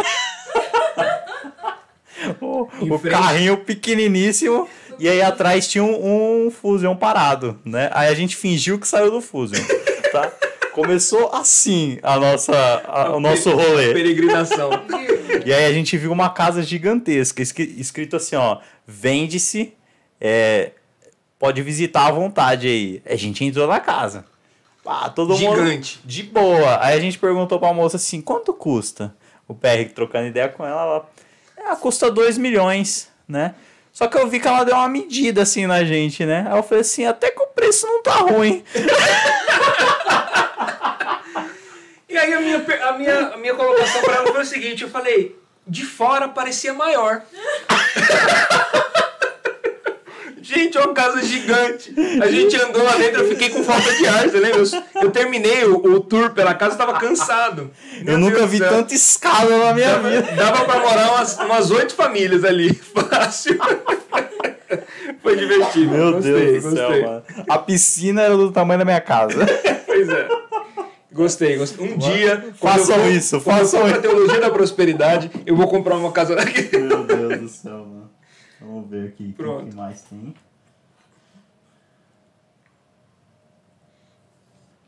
Uma pergunta? Ah, falaram assim, ó, PR, pra, pra gente que tá reaprendendo, traz uma lista de livros que a gente tem que ler. Eu, eu tô lendo meio falando diferente, tá? É, assim a gente já, já faz uma dívida só. Falaram zoando aqui, deram risada. Ela falou assim, eu sei que é a Carla que vai fazer a lista. Sacanagem. Eu tô sem moral, né? Você... Então, dá uma dica de livro aí pra, pra galera. A galera tá pedindo uma dica A de gente podia livro. fazer um, um, um vídeo falando desses livros, né? Ia ser da hora. Cinco livros que. Cinco passos pra... É, cinco passos. cinco passos para alcançar a sua libertação da, da prosperidade. Não, são, são cinco livros que eu, eu gosto de ler todo o início do ano. Todo ano. São, são, são livros que eu, que eu repito, cara. Discipulado Dietrich Bonhoeffer. Dis, é, Discipulado de Dietrich Bonhoeffer. Top. É, Memórias de um Pastor. Que é sensacional. Não, não vamos falar não. Vai, vai lançar lá no É, Instagram isso, do PR vamos- lá, aí. a lista você vai lá, lá. ele vai colocar Eu vou lá. fazer um, um vídeo falando desses livros, eles são sensacionais. É, o Evangelho Puro e Simples, enfim, mas deixa pra E, lá. e eu, vou, eu, vou, eu vou lançar uma novidade aqui sem lançar, Ah, beleza? Pra galera aí que, que tá junto com a gente aí, reaprendendo tudo isso aí, em breve vai ter um curso bem bacana aí. Vai, Ah, vai agora sim. acontecer, entendeu? top. Vamos, vamos ficar no mistério aí. Cheio. Tá no coração de Deus. Ainda não veio pro coração do homem. Quem Não, sabe? mas vai, vai ter um conteúdo bem legal aí. Que, que o pessoal vai conseguir realmente tirar as dúvidas, vai conseguir realmente reaprender aí toda, toda a parada. Show. Depois Vai falar, esse assunto de coach rendeu, hein? Rendeu demais, nossa. Tá louco. Eu tenho que perguntar. Uma igreja com poucos recursos, como paga os boletos em dia? Pois é, você perguntou para as pessoas certas. É É difícil. o que acontece com a gente aqui. É, a, a gente. a gente não faz a gente não faz uma forçação de barra é, para acumular recurso. Não faz. Uh, a gente compartilha com os irmãos a necessidade que a gente tem. E a gente tem necessidades, a gente tem contas a pagar e tem compromissos a arcar. A gente compartilha com os irmãos. A, a igreja, ela, ela tem pouco recurso à medida em que ela tem pouca consciência. É, porque a, a, igreja consciente, ela sempre vai ter o recurso necessário. Então, é, ela não pode ter pouco recurso e ela também não vai ter muito recurso. Ela tem que ter o recurso necessário, que é a medida da consciência das pessoas que frequentam, que estão ali. Eu acho que o que a igreja precisa fazer para pagar os seus boletos em dia é compartilhar. Compartilhar consciência com, com os irmãos, com as pessoas que pra, fazem para parte. as pessoas realmente se sentirem parte, né? Exatamente. Quando todo mundo se sentir parte, é igual. Meu Deus. Quebra não. Ah, 13. Tá. a tampinha vermelha Caiu, de comunista. caiu. Comunista. Tá vendo? A minha é a minha cor de laranja. Que é? Lembra o que? O, o novo, Partido novo. Meu Deus. Que de novo não tem absolutamente nada. Não tem novidade. É, nenhuma. Não tem novidade. Não, a gente ó. podia fazer um podcast pra falar de política. O que, que você acha? Não. Eu vou focar na pregação do evangelho. Eu adoraria. Adoraria. Tá certo que. Eu gosto de provocar o PR, porque ele gosta muito de política. Eu falo assim, cara, eu prefiro focar na pregação do evangelho. Ele fica louco. Me dá uma vontade de enforcar ele. Política não ele- tem nada a ver com o evangelho? Eu falei, não. Dá uma vontade de enforcar ele quando ele me fala isso. Meu Deus, mas voltando lá à questão do, É. do pagar o boleto. É, quando a gente se sente parte da casa, a gente não olha é, simplesmente para uma porcentagem que a gente vai dar. A gente olha o quanto falta. Né? E aí eu já falei isso em outros, outros momentos. Antes eu olhava realmente para a porcentagem que eu ia dar e, e, e, a- e quando faltava pouco eu olhava para aquilo que estava faltando. Né? Então a gente tem que olhar para aquilo que falta. Né? Você é parte da igreja que você faz parte. Né? É, você é, é, um, é, é um membro da família. Né? Então não fica se perguntando simplesmente, ah, se falta pouco, quanto falta, vou dar só o que falta. Né? Realmente faça parte daquilo, entendeu? Então, meu, tem conta de luz, tem conta de água, meu, abraça a ideia mesmo, cai para cima, né? E, e vai gerando consciência nas outras pessoas. Você tem, com certeza, alguém dentro da sua igreja que se espelha em você. Isso é, É um é óbvio. Você vai influenciar, no mínimo, uma pessoa está próxima de você, né? Então, comece a influenciar essas pessoas para que elas comecem a gerar essa consciência de tipo, meu, eu faço parte. E aí essa pessoa também vai ter alguém que ela vai influenciar. E aí quando a gente vê, a igreja tá rica. Glória. Meu Mentira, zoeira. Ó, a Karina já tá olhando, fazendo Já assim, tá ó. batendo no relógio aqui. É o que ela sempre faz, eu vou dedurar mesmo, ela sempre faz, fica dando bronca na gente, porque a gente passa do horário e se largar, a gente conversa até meia-noite. Eu vou indicar um livro. Se tem doido pra ouvir, tem doido pra falar, né? Vou indicar um livro. É. Os seus livros. Fala aí dos seus livros. É bom, é verdade, você queria uma dica. Oi, Quer dica de livro aí, ó. Ó, entra lá no meu site www.rodrigomoraespastor.com.br e compra o livro Eu, um Discípulo. Já é um bom começo. Já é um bom começo. Você já, já vai fazer um discipulado, uma renovação de entendimento a partir dali. Te, te sugiro esse, por enquanto. Por enquanto, começa com esse. Depois tem outros lá que você pode entrar lá e comprar também. Mas compre esses. Esse já vai trazer para você, com certeza, com toda certeza, uma renovação de entendimento. Tem reflexões muito profundas. É que tem uma. O que, que aconteceu? Não, é. é... Eu buguei aqui. Eu tô percebendo. É, não, é que a, a Sônia falou assim. É, que bom, achei muito boa a resposta. É, eu dou meu dízimo nos trabalhos de rua e cesta básica, porque não tem obras na igreja e prega prosperidade. É uma linha muito tênue, Muito, Sônia. muito difícil, muito difícil. Muito Uma difícil. linha muito tênue isso aí. Mas é, eu acho que o, o, o ponto assim é, é a gente realmente não é, não não se apressar, né? É, é deixar realmente, porque esse entendimento vai sendo formado na gente. E, e é incrível como é, quando a gente se entrega para formar realmente o entendimento do evangelho em nós, como a gente vai encontrando resposta para esses conflitos. Essas coisas extremamente difíceis que as pessoas não sabem o que fazer e de repente fica muito claro diante de você, fica patente. Né? Então, é calma, continua fazendo o que você faz, né? É, continua agindo como você age, não tem problema. E, e, e à medida em que o tempo vai passando, Deus vai confirmando isso em você, ou vai tirando isso de Ou você. vai confrontando, né? Exatamente, E aí a gente exatamente. vai é, vai realmente se readequando. né? é, tendo aquela ideia daquilo que Jesus realmente quer da, da exatamente, gente. exatamente. Isso é um processo. Isso aí. Encerramos mais um. O décimo quarto, eu não Deus. acredito que nós E- chegamos até aqui. Foram 14 podcasts e nenhum processo jurídico. Meu Deus, isso é um milagre. Monique, corre, Monique. Corre, Monique. Tira Pelo logo amor a de carteirinha Deus. da OAB pra cuidar da gente aqui, O que, que falta, Monique? Falta um livro. A gente te manda o livro pra sua casa. Ajuda-nos, ajuda-nos. 14 podcasts, nenhum processo. Nenhum processo. Deus é a bom. gente tá indo bem. Isso é prosperidade. Isso é prosperidade. Oh, meu Deus. então eu vou te dar aqui, ó, três passos pra alcançar a prosperidade. beleza? É, tava faltando isso pra encerrar o podcast. Busque a Deus. Segundo passo, busque a Deus. E o terceiro, busque a Deus. Pronto. Beleza? Aí. Aí vai estar Certeza tudo que vai alinhado. A gente descobriu que prosperidade é isso. Certeza que vai funcionar. Vai dar certo. Deus abençoe vocês que acompanharam aqui no YouTube ou pelo Spotify.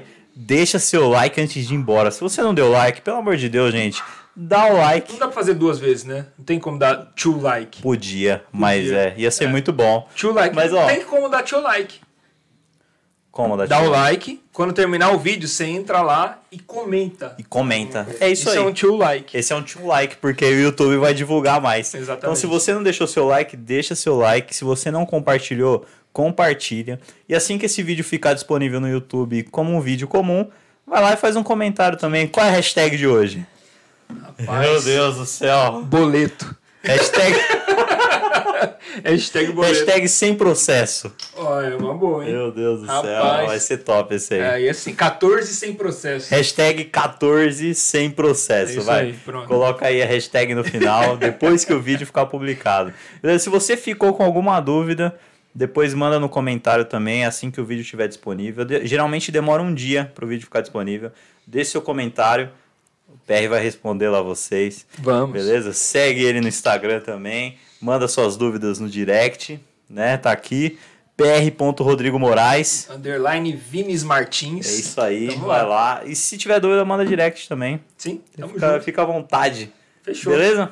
Valeu. Deus abençoe, abençoe. vocês e até quinta-feira que vem, às 20 horas. Se Deus quiser, estaremos juntos. E todo dia, Meio-dia e meia. meio dia e meio lá no Instagram. Instagram. PR tá com vocês. Fé e café devocional.